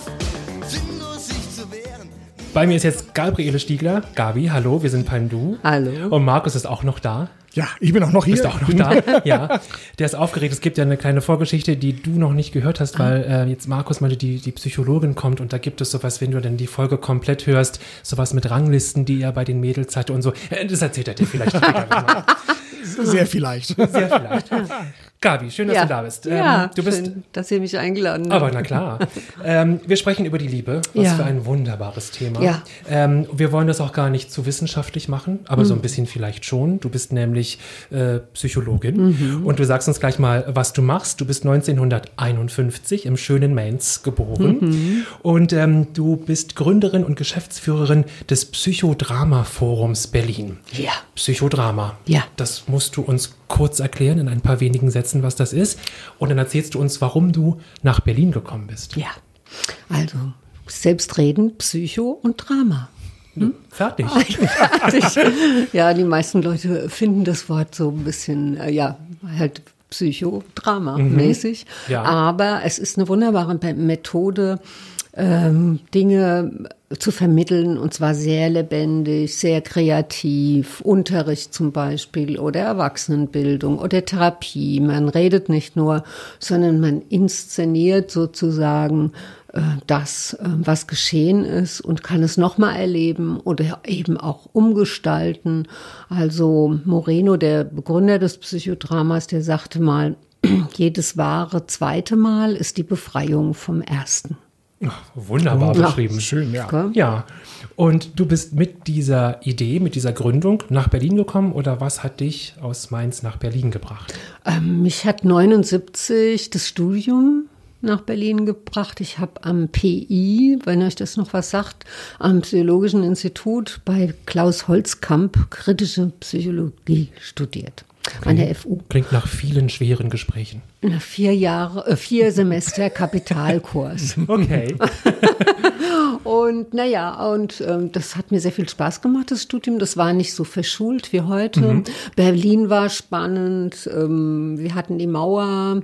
Ähm, wir, wir konnten trampen innerhalb Berlins und so weiter. Also lauter so verrückte Sachen, die man heute sich gar nicht mehr vorstellen kann. Also Berlin hat mich angezogen, weil es so die Stadt war, in der Andersdenkende, in die Andersdenkende gegangen sind zur damaligen Zeit. Und warst du Andersdenkende? Konntest du das für dich schon so greifen Ja, so ein bisschen links. Ich komme aus dem konservativen Mainz, ja, und Berlin war verrückt, es war bunt, es war Laut. laut. Atomkraft, nein, danke. Ja, also es war anders als Mainz. Und das hat mich angezogen und ich wollte nicht in der Stadt studieren wie vielleicht Marburg, die auch nur 70.000 Einwohner haben und, äh, nee, äh, 100 250.000 wie Mainz. Und äh, ja, ich wollte was, einen groß haben. Ich wollte es mal groß haben. Hast du geschafft. Hast Ja, habe ich geschafft. Ja, aus diesen, auch darüber Ja. haben wir in unserem Podcast schon mehrfach gesprochen, Markus vor allem ähm, ganz lebendig, aus dieser freien Zeit der 70er Jahre, äh, keine Grenzen, alles geht, ähm, rein in die 80er. Da sind wir jetzt und wir sprechen über die Liebe und wir haben im Vorfeld über ein paar Punkte gesprochen. War die Liebe in den 80ern anders als heute? Und ähm, wenn ja, wie anders? Oder ist das Quatsch? Ist Liebe immer Liebe? Und wir wollen gar nicht zu sehr in die Tiefe gehen, dafür haben wir nicht genug Zeit. Aber wenn du diese spontane Frage so äh, jetzt am, am, am Kneipentresen von mir gestellt bekämst, was kommt dir in den Sinn? Ist Liebe heute anders als in den 80er Jahren? Ich stelle es mir so vor, oder was ich so von der Jugend höre. Ähm, ja, ich glaube, es ist anders. Also, wenn ich alleine denke, dass wir früher kein Handy hatten und Verabredung, ja, das ging nur direkt oder dann per Telefon ähm, und ähm, ja, da musste man halt stehen. Und Das kann konnten Markus aber so toll auch. äh, Du, wenn du verabredet warst, du musstest pünktlich sein. Du musstest pünktlich sein, du Genau. konntest auch nicht absagen. Sonst Ja, ist die Du konntest Truppe ohne dich ich. losgezogen. Genau. Du konntest nicht sagen, und- komm eine halbe Stunde später oder ähnliches, das ging gar nicht, Nee. ja, sondern du musstest dann am Zeitpunkt dort sein. Wenn die weg waren, hast du die ja auch nicht mehr erreicht. Wie? Ja. Hat, Das ging ja nicht. Trommeln, Rauchzeichen, ging ja, war ja alles nicht möglich.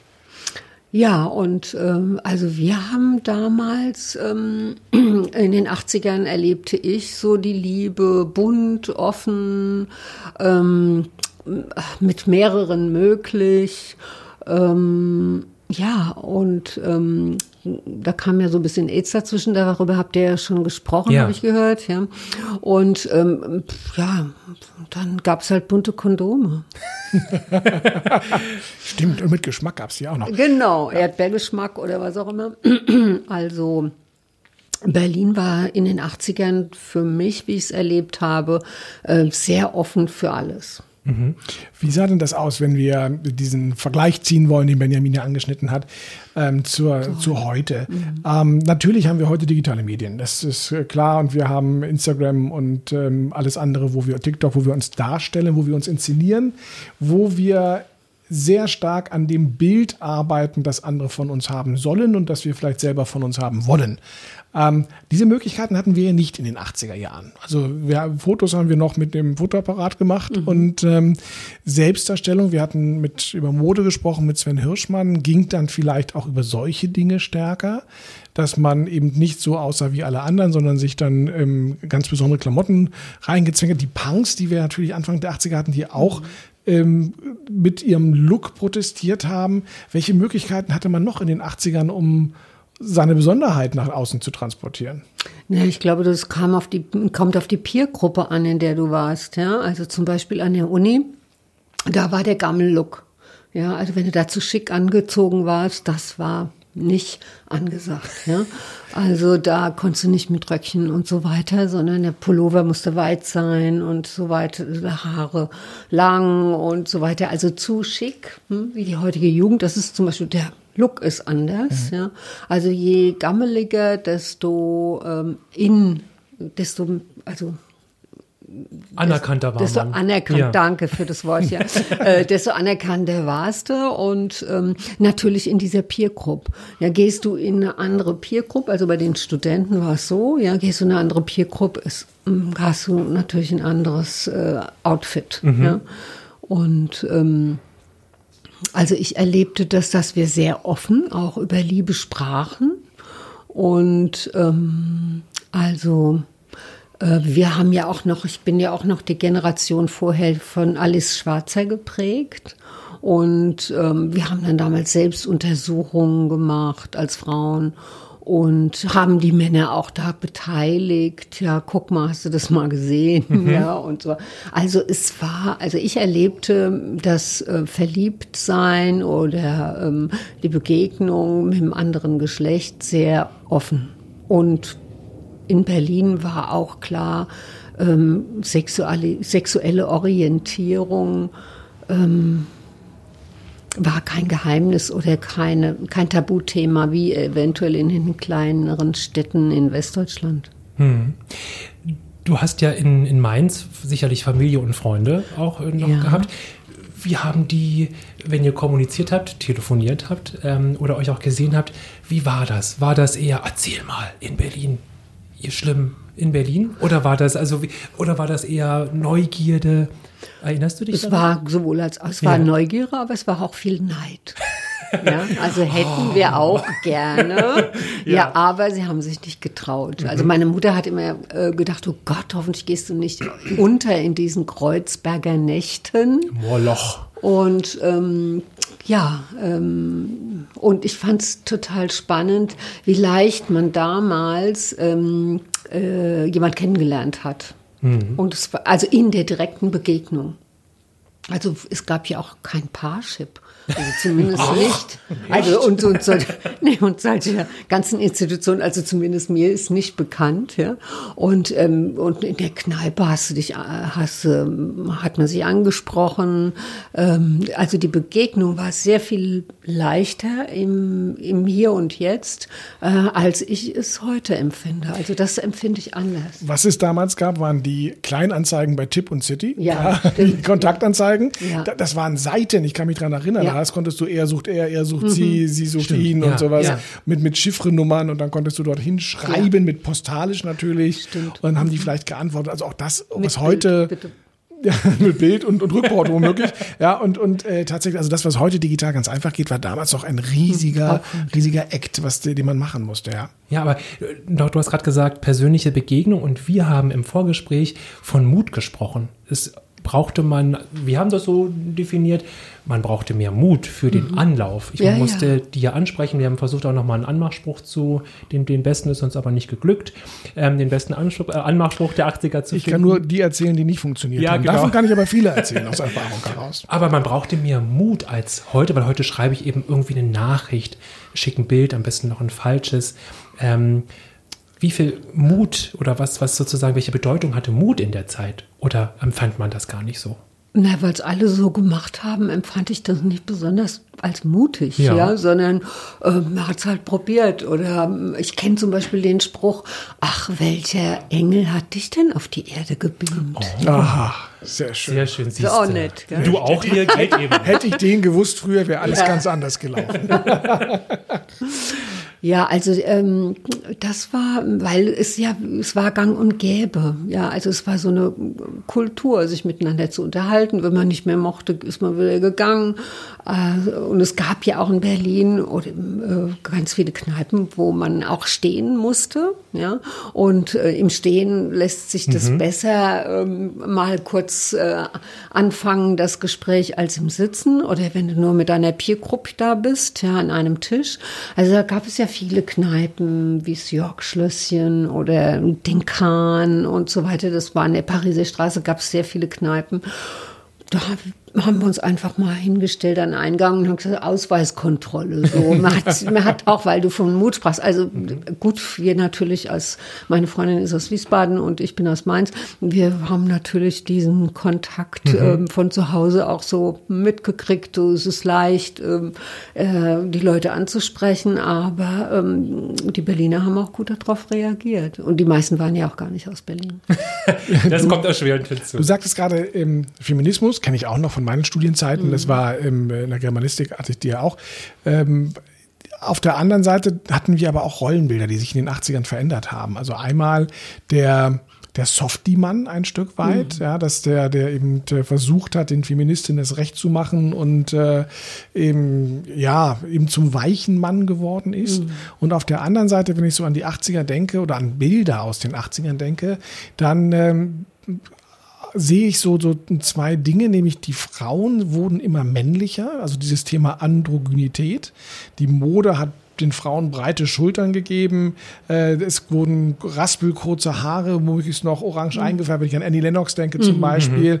Also ähm, wir hatten auf einmal diese breiten, starken, männlichen, androgynen Frauentypen auf der einen Seite und auf der anderen Seite, ähm, um das Bild von Annie Lennox jetzt mal ein Gegenbild zu machen, Boy George, also den femininer werdenden Mann, der ähm, anfing, sich vielleicht doch ein bisschen häufiger auch zu schminken. Wir hatten die New Romantics damals, ähm, wo auch da die richtige Frisur und, und die Popperlocke und sowas. Also ähm, Hast du das auch so wahrgenommen oder wieso kam das, dass auf einmal diese Rollenbilder sich so verschoben haben?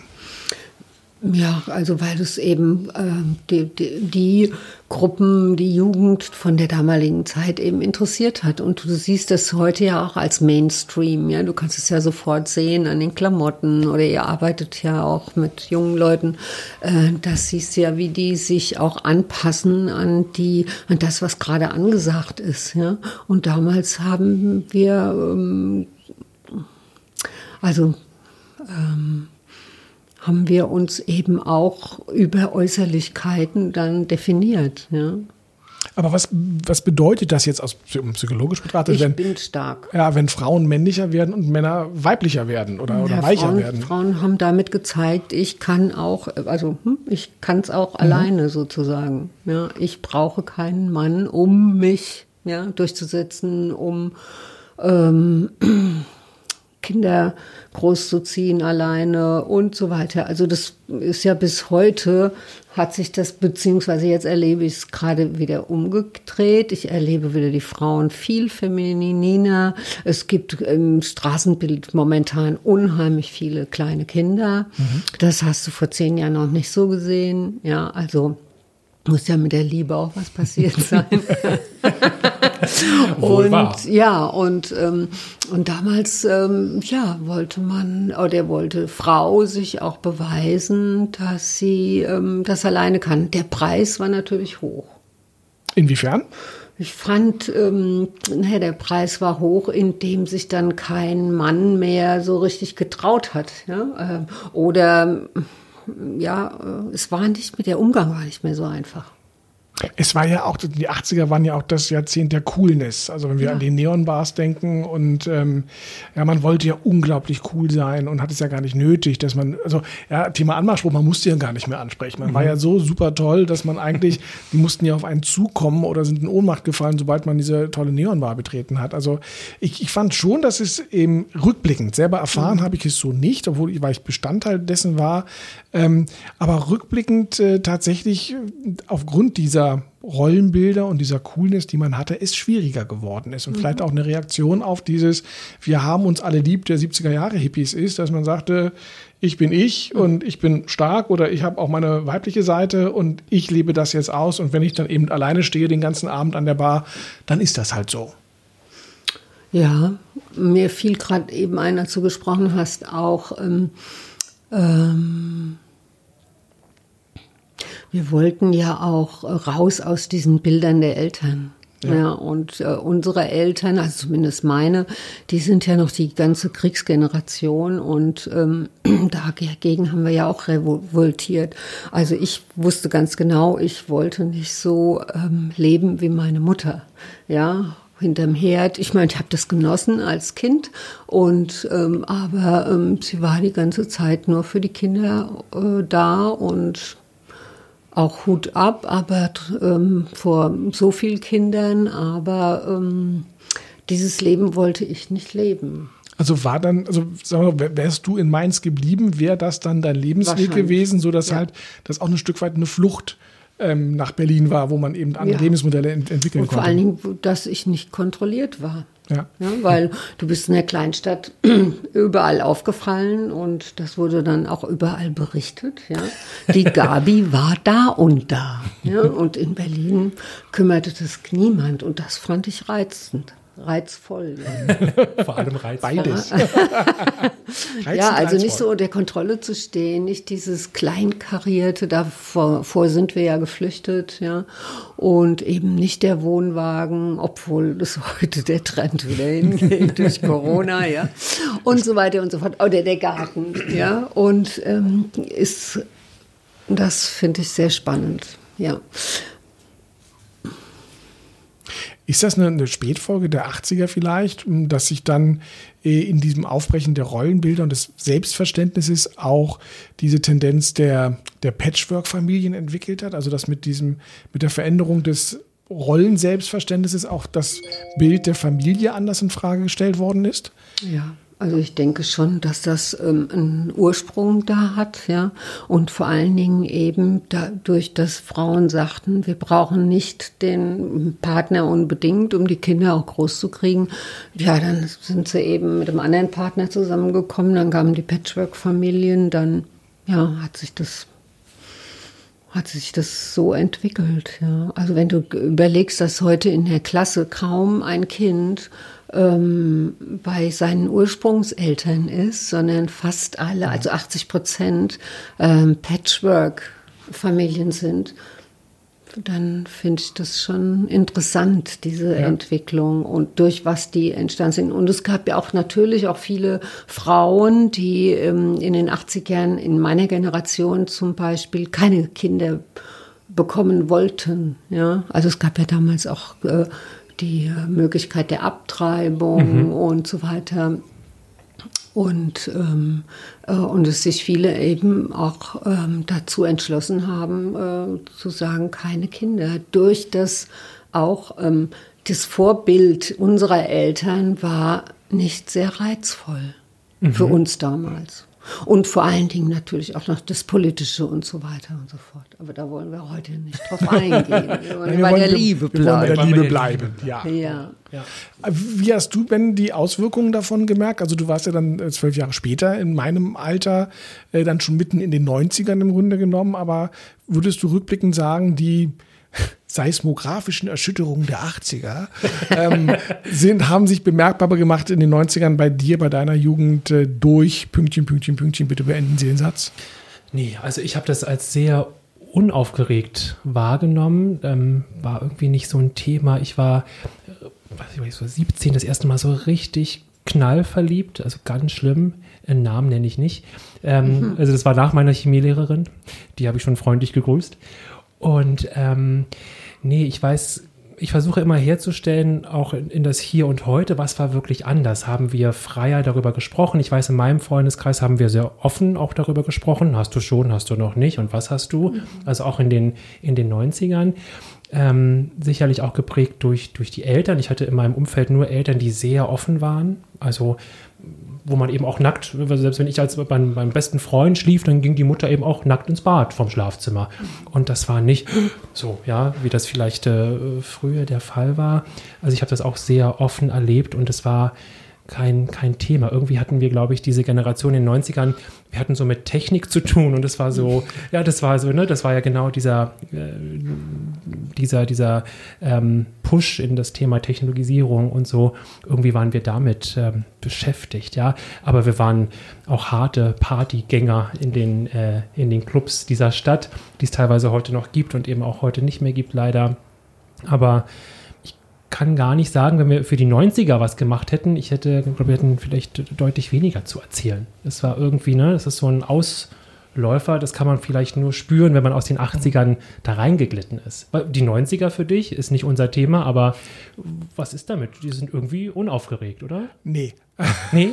Also wir können, wenn wir hier mal durch sind, gerne mit den 90ern von meiner ja. Seite aus weitermachen, weil die 90er, das ist dann die, die Zeit von Techno gewesen und äh, nach dem Mauerfall die Subkultur, die sich da aufgebaut ja. hat, die illegalen Clubs, ähm, die Raves, alles was dazugehört, ähm, doch die, zumindest die ersten ähm, fünf Jahre der 90er, die erste Hälfte, die waren schon auch nochmal sehr prägend. Mhm. Ähm, wie gesagt, ich bin 86, 20 geworden, 96, 30.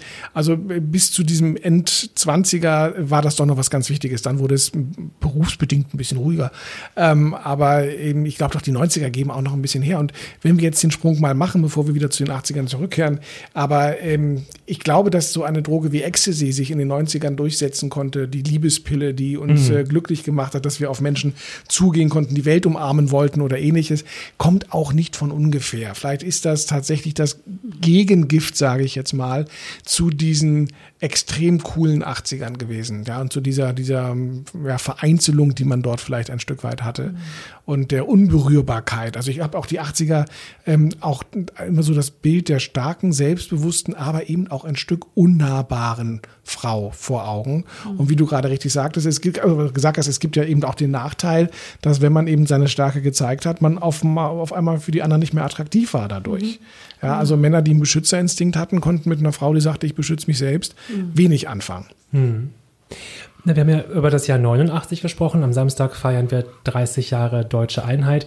Und ähm, da hattest du ähm, ja auch im Vorgespräch haben wir darüber gesprochen und wir werden in der nächsten Folge hoffentlich auch darüber sprechen mit unserem ähm, Gast, der die Erfahrung gemacht hat, dass die, die Ostfrau eben genau das verkörpert hat, aber ganz selbstverständlich. Die musste nicht switchen, die wurde so, ähm, so erzogen. Gibt es da Berührungspunkte? Also wenn wir mal auf das Thema Einheit gucken, Ost und West, ähm, sind diese Unterschiede für dich auch spürbar gewesen? Da sind, das sind die Frauen genauso selbstbewusst. Das mussten wir uns erst erarbeiten. Ja, das waren sehr, sagen sie auch heute, gell? Mhm. Wir, wir haben unsere Kinder gekriegt, zack, mit 20 oder spätestens mit 23 und dann sind wir sofort wieder arbeiten gegangen, ja, und die Kinder waren im Kindergarten und ja, war alles organisiert, mhm. ja, und ähm, ja, die erlebten uns sozusagen, uns Westfrauen, äh, als eher unemanzipiert. Vermutlich, ja. Ja, und ähm, naja, wenn ich so einen Background habe, wie es äh, damals in der DDR möglich war, das, die wurden ja versorgt. Ja. Im Grunde genommen war für mich sind es sehr oft, nicht immer, aber sehr viel so unerwachsene Menschen geblieben. Mhm. Die, ähm, ja, die versorgt wurden von, mit allem, was halt, was notwendig war. Also wie mit Brot, mit das die Grundnahrungsmittel kosteten nichts ja wenn keine Arbeit da war dann waren sie trotzdem auf der Stelle also es ist irgendwie äh, ich habe das als sehr unerwachsen. Also ich erlebe das als, wenn ich da rückblicke, als sehr unerwachsen. Okay. Sie mussten nicht für sich sorgen. Aber nicht Kind geblieben, nicht im Sinne von Kind geblieben, sondern von auch ein Stück weit Unselbstständigkeit. Unselbst und, ja. Okay. Ja. Das, das ist dein Empfinden. Ja. ja. das hat seine Berechtigung. Du arbeitest in diesem Psychodrama, in mhm. deiner, was ist, sagt man Praxis? Wie sagt man das richtig? Ja, es ist eine Praxis, es ist ein Ausbildungsinstitut, ja. ja.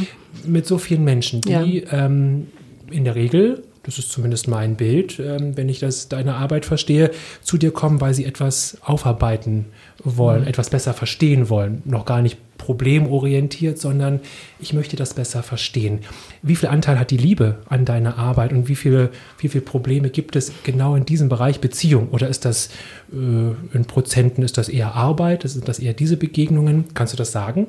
Ja, also momentan ist es natürlich unheimlich viel Arbeit in Corona-Zeiten, aber äh, 70 Prozent ist Beziehung. Mhm. Ja, und ich erlebe zum Beispiel, wenn junge Leute heute zu mir kommen, die haben dann, ich habe zum Beispiel eine junge Frau gerade, die ist 23 und die sagt, es klappt halt mit den Jungs nicht, ja, weil die Jungs, die haben ein Bild, wovon wir vorhin sprachen. Die ja. haben Fernsehen oder ähm, was weiß ich, oder Fernsehen ist altmodisch der Begriff, ich weiß. Ja, Fernsehen. Äh, Aber wir sind in den 80ern, da können wir Fernsehen sagen. Ja, genau. genau. Also die haben äh, irgendein Bild vor Augen, also im Fernsehen vor Augen und das ist eine wunderhübsche Frau und so weiter und das stellen sie sich, ja, und dann befriedigen sie sich selbst, ja. Und ähm, diese Frau ist natürlich auch ein, weg. Ja, das ist, äh, und wenn dann eine richtige Frau vor ihnen steht, also eine äh, aus Fleisch und Blut, äh, dann kommen ja diese ganzen anderen sozialen Faktoren dazu, die sonst eben über Bildschirm äh, nicht da sind. Mhm. Ja, und dann klappt das da mit der Sexualität nicht. Und du kannst das ja beobachten. Du hast das beobachtet in deiner Arbeit. Hat sich das verändert? aus dieser, wir sind in den 80ern mit unserer, ähm, mit unserem Podcast. Welche Veränderung kann man greifen und, und warum war es damals anders? Die äußeren Umstände waren andere? Die Begegnungen waren anders. Für dich ist es die Begegnung? Ja, okay. für mich ist es die, die, Begegnung. Davon hat schon Martin Buber gesprochen, ja, mhm. weil ohne Begegnung äh, ist Beziehung schwierig. Ja, oder es stellt sich denn eben als schwierig heraus, wenn die sich kennenlernen über Parship, dann wird äh, kommuniziert über die sozialen Medien und so weiter. Und wenn dann ist die Aufregung groß, ja, wenn dann die erste wirkliche Begegnung mhm. äh, stattfindet. Ja, und da, ähm, ja, wenn man den Menschen dann sieht, vor Augen hat, ihn vielleicht sprechen hört, wenn man vorher nur geschrieben hat. Ja, Ja. ähm, ja dann äh, Aber Begegnung ist ja nicht nur die erste Begegnung. Für mich ist das auch, äh, wenn man in die alte Zeit guckt, in die 80er, 90er, ähm, man ist eben heute auch so sehr abgelenkt. Also man hat sich früher auch in einer laufenden Beziehung, ähm, war die Begegnung vermutlich ähm, deutlich stärker. Man musste sich mehr umeinander kümmern, man hatte mehr miteinander zu tun. Ähm, heute ist man oft so isoliert, da kann, kann man sich ja selbst gar nicht auch- ausnehmen. Man muss auch miteinander reden. Genau. Ja?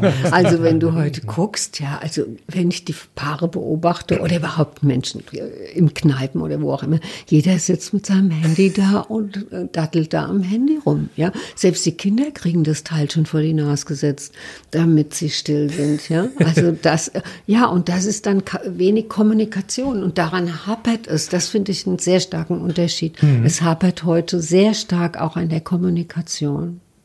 Also so, ähm, äh, oder wenn ich so denke, ich habe früher Liebesbriefe bekommen oder sie Karten. Ja. ihr habt sie geschrieben, Ja. aber ähm, ähm, ja, ich habe sie auch geschrieben. äh, aber heute äh, kriegt ihr noch Post mit ich der glaube, Hand. glaub, in, in 30 Jahren sagt dann die Mutti zu dem Kind, Schatz, ich zeig dir mal die Liebes-WhatsApp, die Papa mir geschickt hat, wenn, wenn sie Mit die abgespeichert hat. Mit dem Auberginen-Emoji drin. Also ähm, das ist, das ist ein, natürlich auch wieder, macht keinen Sinn, es zu beklagen, aber es ist ein Verlust, der, der Ja. da auf jeden Fall stattfindet. Also äh, wie, wie habt ihr euch kennengelernt? Über unsere Studenten-WhatsApp-Gruppe. welche Bedeutung hat Zeit, also Begegnung, verstanden? Und äh, finde ich mich auch selber, wenn man, dadurch, dass man eben häufig abgelenkt ist durch den Bildschirm, ob er groß oder klein ist, ganz egal, findet unter Umständen auch in einer laufenden Beziehung weniger Begegnung statt. Aber welche, ähm, welchen Einfluss hat die Zeit? Wir haben im Vorgespräch auch darüber gesprochen, wie schnell man heute eben kommuniziert, diese Echtzeitkommunikation, ähm, wie schnell man vermeintlich sich über soziale Medien auch ineinander verliebt. Das war eben früher viel langsamer und ganz anders. Welche sozusagen Beziehung, Begegnung muss wachsen? Wel welchen Einfluss hat Zeit? Ja, und ich meine einen sehr großen, denn ähm, über die Zeit äh, kann ich ja auch jemand mit seinen ganzen Facetten kennenlernen und mach nicht nur, also wenn ich an dieses, ich weiß nicht, wie das heißt, wo man so jemand wegwischt. Tinder. Tinder, ja. Und ähm, Wo man jemanden wegwischt. ja, Bringt's ich höre das immer Ja, nur von, von meinen jungen Ausbildungskandidaten, wie die jemand kennengelernt haben. Oder da sehe ich, wie, man, wie die das machen und die wischen weg. Ja? Ja. Und es ist halt, ja, jemand kommt dann in den Papierkorb. Ja, und das ist, also da habe ich mir ja keine Zeit genommen, um den kennenzulernen, um vielleicht die ganzen Facetten, um mich vielleicht in seine Stimme zu verlieben Ja, ja, ja. oder ähm, in seinen Blick oder in seine kleine Macke, ja, und das ist ja auch was Süßes, ähm, was ich vielleicht selbst als Makel empfinde, aber der andere sagt, ach, ja, guck mal, sie guckt immer ihre Nase im Spiegel an, sie findet sie so groß, aber das macht sie so entzückend für mich. Ja, oder weil dieser erste Eindruck der einzige ist, der bleibt äh, und dann wird man weggewischt, selbst wenn der Anmachspruch richtig doof war. Man ist aber vielleicht jetzt 25 Jahre verheiratet, man kann dann sagen, Mann, aber sein Anmachspruch. Ja, Und so sagst du, und so sagst du dann eines Tages, Papa hat mich nicht weggewischt. Ja, Papa hat mich nicht weggewischt. Und dementsprechend sind wir zusammengekommen. Also das ist schon auch traurig dann, äh, wenn das passiert. Ich glaube aber mit, mit Zeit und Begegnung, äh, was ich dann noch aus der Jetztzeit auch sehen kann, wir sprachen am Anfang ein bisschen darüber, ist äh, die unglaubliche Anzahl an Verfügbarkeit. Ja, also dass, dass der, der nächste potenzielle Partner ist nur ein Wisch entfernt. Ja, darum prüfe, wer sich ewig bindet, ob sich nicht noch was Besseres findet, hat mein Vater mal scherzhaft gesagt. Und dieses Prüfen, ob sich nicht was Besseres findet, ist unglaublich leicht geworden. Also wir leben heute in einem Überangebot der Möglichkeiten. Und ja, du kannst das, es sogar vorfiltern. Nur blond, ja, nur und, berufstätig. und, das, und das führt aber dann dazu, dass ich keine Entscheidung mehr Ja. treffen, weil mich auf keinen einlassen kann. Ich hatte vorhin erzählt, wir hatten eben eine sehr kleine Welt gehabt. Das war erst die Schulparty, wo man dann eben unter den unterschiedlichen Klassen gucken konnte, wer gefällt mir.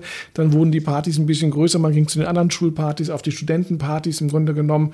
Aber es war insgesamt vom Angebot her immer noch wesentlich kleiner als heute diese digitalen ähm, unendlichen Möglichkeiten, die mir da angeboten werden.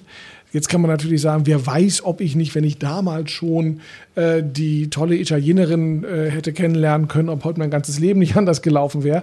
Ich habe sie nicht kennengelernt und dementsprechend ist mein Leben so, wie es ist und äh, es ist ja auch sehr gut so. Also ja, aber dieses immer Ah, ich könnte noch was vermissen oder es könnte immer noch jemand Besseres da sein, der noch einen Zacken schärfer aussieht oder der noch besser zu mir passt. Das führt, ähm, und ich glaube, da leiden, also wenn ich das so richtig verfolge, ähm, wird das ja auch gemeldet, dass immer mehr junge Leute darunter leiden tatsächlich, mhm. unter dieser Beziehungs- und Bindungsunfähigkeit, äh, die von diesem Überangebot herkommt. Mhm. Wir haben uns für diesen Podcast fest vorgenommen, nicht zu sagen, früher war alles besser. Ja, nee. ähm, anders. Anders, genau. Aber wenn man heute im Hier und Heute in dieser schnellen, gerade besprochenen Zeit, dann nehme ich mit, das ist das Thema sich Zeit nehmen und das Thema Begegnung. Das sind die beiden Elemente, die man, wenn man sich darüber einmal reflektiert, Gedanken macht, ähm, wo man schon eine ganze Menge tun kann in mhm. seiner kleinen Welt, ja. auch heute, mhm. mit diesen beiden Faktoren. Ja, Zeit und Begegnung, genau. Mhm. Und auch dem anderen Zeit lassen, sich sozusagen zu erwärmen füreinander, mhm. ja. Also ich meine, ähm, das ist ja auch, äh, um Vertrauen aufzubauen. Also es kommt ja auch noch dazu. Ja. ja? Also Erwärmung heißt Zeit für, füreinander zu haben und dann eben ähm, sich die Zeit miteinander, um den anderen kennenzulernen und dann sich äh, eben zu vertrauen. Mhm. Ja. Ähm, wir springen nochmal in die 80er. Gibt es für dich als Mädchen ähm, vom Dorf aus Mainz, wobei so klein ist Mainz ja gar nicht, oder? Ist ja Hauptstadt von Rheinland-Pfalz. Ja. Du hast gesagt, aus der dörflichen, aus, der, äh, aus dem dörflichen. Ähm, gibt es irgendwas anderes, was du dich erinnerst, wo das selbst für dich wird, das, nee, also das so Berlin, wo du erschrocken warst, das geht doch nicht und das ging natürlich dann doch und das äh, hat dir unter Umständen Spaß gemacht. Aber kannst du dich an was erinnern in diesem West-Berlin, wo du kurz gedacht hast, boah, das kann ich zu Hause nicht erzählen, Freunde. Ich überlege gerade, ähm, das ist einfach. Nee, es gab nur etwas, was mich unfassbar, was ich nicht glauben konnte, als ich das erste Mal auf. Das ist genauso gut. Auf, die, auf, die, auf diese Hochstände gegangen bin und habe darüber geguckt nach Ostberlin. Und Ach, ehrlich? ja, das hat mich. Äh, das konnte ich zwar sehen, aber nicht verstehen. Okay. Also das war aber ich habe gerade überlegt, ob was mit Beziehungen und so weiter was mich da. Nein, ich fand es aufregend. Ich fand es aufregend, zu vielen unterschiedlichen Menschen zu begegnen und auch, also wie bunt Berlin, wie gesagt, war und wer da alles war. Und also diese, und wir haben uns auch Zeit genommen, mhm. zum Beispiel am Schlachtensee zu sitzen und dann ähm, bis in den Oktober noch äh, hinein noch da reinzuspringen. Und ähm, ja, es gab äh, viel, äh, viel Treffen, viel Begegnung und viel Reden. Mhm. Also ich habe meine Berliner Peer Group gut kennengelernt. ich möchte an dieser Stelle festhalten, dass Oktober damals richtig kalt war. Ja, also nicht ja. so wie heute, wo wir noch 25 Grad haben und ähnliches. Winter ja, das, war, das, das war schon ja, eine Überwindung. Da hatte man die Winterreifen schon drauf, ja, vom ADAC empfohlen. Man hatte auch den, den, den Winterspeck schon, um ins Wasser reinspringen zu können. Genau. Ja, die, die Winter minus 20 Grad. Ja, ja, das waren, Als Studentin habe ich mir immer gewünscht, ich wünsche mir einen ganz dicken Mantel, dass ich nicht mehr so frieren muss. Waren der sibirische Vorposten hier. Ja. Du hast vorhin so ähm, ein bisschen lapidar gesagt, ja, und dann kam AIDS und wir haben die bunten Kondome ähm, entdeckt. Äh, tatsächlich, AIDS war oder ist eine ganz große Zäsur eigentlich, weil sie, weil, weil AIDS etwas oder HIV etwas gemacht hat, sie hat nämlich die Lust und die Leidenschaft und vor allen Dingen auch das, was wir machen müssen, um uns fortzupflanzen, ähm, mit dem Thema Tod verbunden. Und zwar ähm, ganz konkret, nicht irgendwie poetisch, dass man sagt, Orgasmus ist der kleine Tod oder ähnliches, sondern ganz konkret, wenn du da was falsch machst, dann wirst du sterben an dieser Krankheit, von der wir noch gar nicht wissen, wie sie eigentlich funktioniert und wie sie ist. Ähm, was macht das äh, psychologisch betrachtet mit Menschen, wenn sowas passiert? Oder was ist das für ein, oder ist diese Generation vielleicht sogar geprägt worden von diesem Einschnitt? Ja, wir wurden damals sehr beengt. Also wurde sehr viel Angst geschürt, ja? ähm, aufzupassen, sich nicht zu küssen und lautet so un unsägliche Sachen. Und ähm, ja, ich denke, dass das die Jugend da schon sehr geprägt hat, weil man vorsichtiger war, mit wem gehst du ins Bett und äh, hast du eben auch für äh, ähm, hast du auch vorgesorgt, ja? Hast du Präservative besorgt oder und so weiter. Das war vorher gedankenloser. Und ähm, in den Peer Groups ähm, haben wir festgestellt, dass die sozialen Kontakte sich dann auch sehr reduziert haben. Wir sprechen ja im Psychodrama von sozialem Atom, also allgemein Bekanntschaft und Freundesvolumen. Ähm, die Menschen haben dann sehr darunter gelitten, dass das sehr weggebrochen ist. Ja weggebrochen aus, aus Angst? Aus Angst, aus, ähm, naja, die, die ähm, äh, manche Freunde hatten Angst oder ja, oder die Leute wurden ja auch teilweise entlassen, weil sie AIDS hatten. Man konnte das ja auch, es war ja auch tabuisiert, wenn, mhm. wenn du AIDS hattest, hast du das damals nicht an die große Glocke gehängt. Ja. Ich habe meine Zeit gearbeitet, auch über der AIDS-Hilfe in der Meinecke Straße, da war die AIDS-Hilfe früher. Und ähm, da ähm, sind manche auch sehr vermummt reingegangen, um mhm. nicht erkannt zu werden, also weil es eben diese sozialen Folgen hatte, ja. Also zumindest am, am Anfang als die große Unwissenheit da war, ja. wo man ja nicht wusste, wie, wusste, wie kann ich mich anstecken und genau. ähm, dann medial schnell stigmatisiert wurde als genau. äh, Krankheit der Schwulen und der Drogenabhängigen. Das heißt, genau. da wollte man ja auch nicht irgendwie in Verbindung ja. gebracht man werden. Man wollte eben nicht in die Kiste, also in diese Vorurteilskiste kommen und man wollte seinen Job behalten und das hat auch Einfluss auf ähm, den sozialen, äh, sexuellen Umgang äh, gehabt. Ne? Ist diese Form von Vorsicht, Angst und ähm, Verlust von Unbeschwertheit auch etwas, was du in deiner Arbeit dann feststellen kannst, dass das ähm, Menschen verändert hat? Also sind Menschen, die, die deutlich vor der, dem AIDS-Knick ähm, jung waren, ähm, haben die ein anderes, ja, eine andere Erfahrung gemacht, ein anderes Leben oder hat es sie anders geprägt als vielleicht Menschen, die mit AIDS aufgewachsen sind als Kind, weil sie da wie Benjamin reingeboren wurde in diese Zeiten, wahrscheinlich für dich gar keine Frage mehr null, war. Ja, das musste gar nicht mehr, gar nicht mehr diskutiert ja. werden. Also man durfte nicht zugeben, dass man mit jemand geschlafen hat, den man nicht so gut kennt, ohne Kondom. Hm. Ja. Also das war dann auch gleich. Oh Gott, was hast du da gemacht? Ja, Beim Aufwachen also so, morgens. Ja, ja. genau. Mhm. Ja. Und nee, man konnte es auch in seiner Peer Group nicht erzählen, weil sie sagen, bist du wahnsinnig? Wie doof musst du ja, sein? Ja, also du wurdest auch, äh, ja, das war schon auch, ähm, der Blick war, du musst dich da schützen und wenn du dich nicht schützt, bist du selbst dran schuld, mhm. ne? wenn mhm. dir da was passiert. Hm? Also ein bisschen so wie heute. Ja. So wie heute. Ist, ähm, ja, ja, Also man hat genau. da, man hat da, erstaunlich, dass wir diese, diese Parallelen doch immer wieder ziehen können und ähm, ja, auch die, die Angst, die da davor ist, jetzt vor dem sozialen Kontakt, auch die Angst vor der Stigmatisierung, ähm, zu sagen, ja, ich bin daran erkrankt, ähm, ich habe Corona oder Covid-19. Ähm, ein Bruchteil der Menschen melden das der App auch, auch nur, ja. haben neulich gesagt. Also ja, das ist, das schwingt tatsächlich alles mit. Und ich glaube, so wie das die, die jungen Menschen jetzt gerade prägt, mhm. äh, diesen, diesen verlorenen Sommer, glaube ich auch, dass das uns ähm, doch, auch wenn wir es jetzt noch gar nicht in Worte fassen können, aber ich glaube, die, auch uns hat das Ich kann mich an die vielen Schlagzeilen erinnern, äh, nicht nur der Boulevardpresse, sondern eben auch von Spiegel, Stern und so weiter. Mhm. Ähm, auch die, die, die Berichte in den, also in den, in den äh, Fernsehmedien, ähm, die diese Ängste immer noch geschürt haben. Das war eben die Krankheit, von der man nicht wusste, wo sie, der Patient null, ja, mhm. hat man das versucht, auf, ja. auf irgendwie runterzuführen. Sie hat sich schnell verbreitet und äh, eigentlich war jeder potenzielle Geschlechtspartner, Geschlechtspartnerin ähm, eine Lebensbedrohung, ja, ein mhm. Stück weit.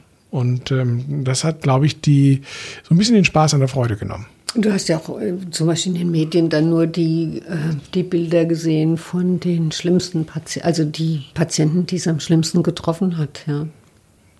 Du, sprach, du sprachst vorhin über einen Film wie Philadelphia mit Tom Hanks, mhm. ähm, der ja dazu gedacht war, eigentlich ein bisschen ja, Menschlichkeit ähm, aufzurufen oder zu zeigen, ähm, auch, auch wie schrecklich das natürlich mhm. sein kann, aber wie sehr die Menschen äh, oder erkrankte Menschen auf Liebe und, und Zuwendung angewiesen sind und nicht auf dieses Ausgrenzen und das Stigmatisieren.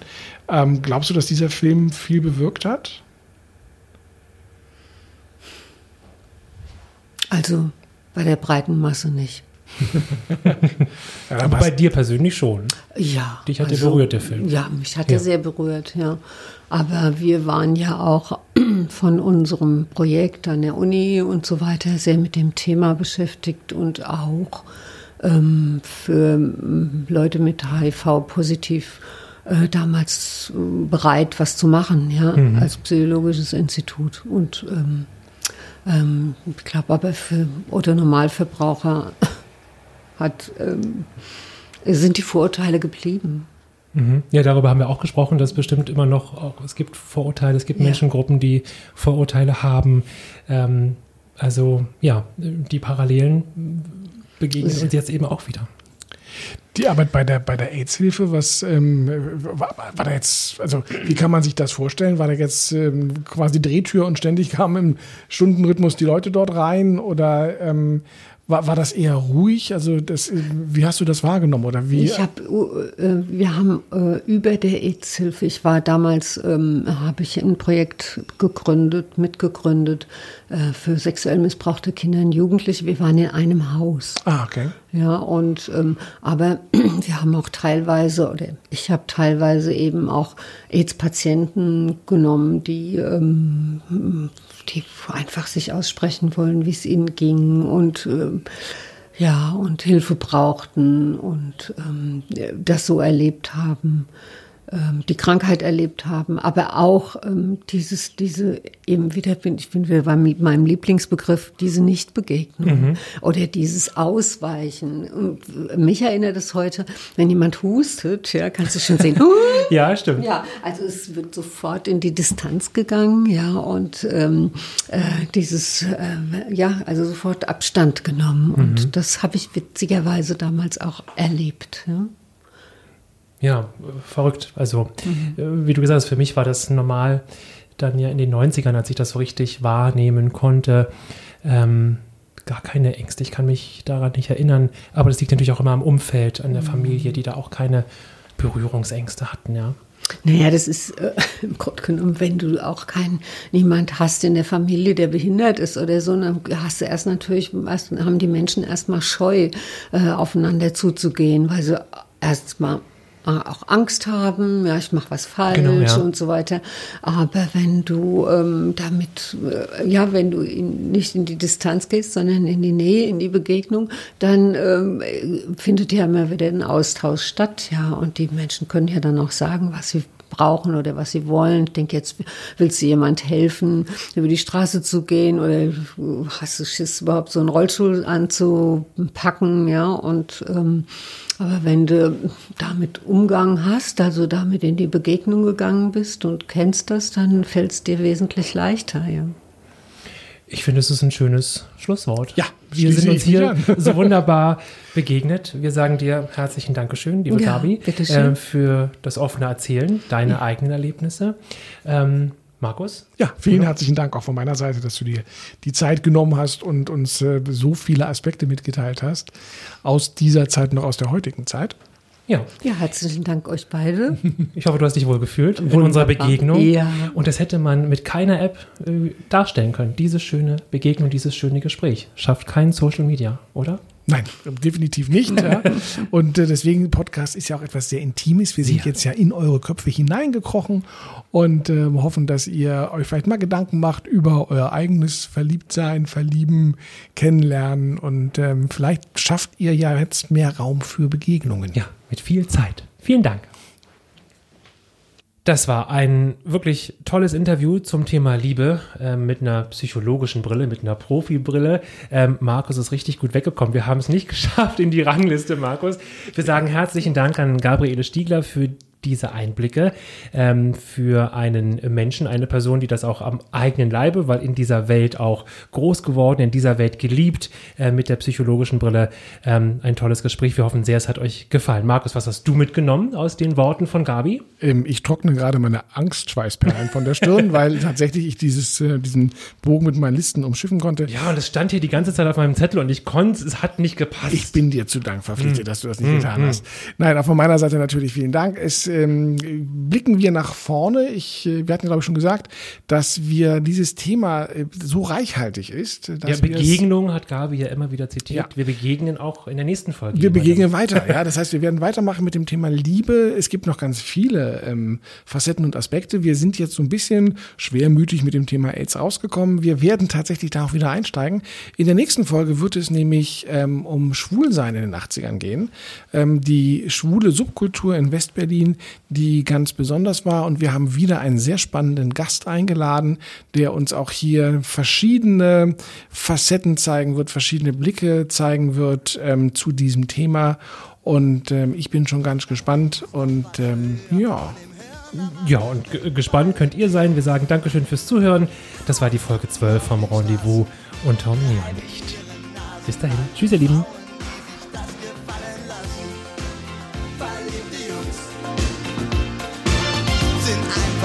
Fassen.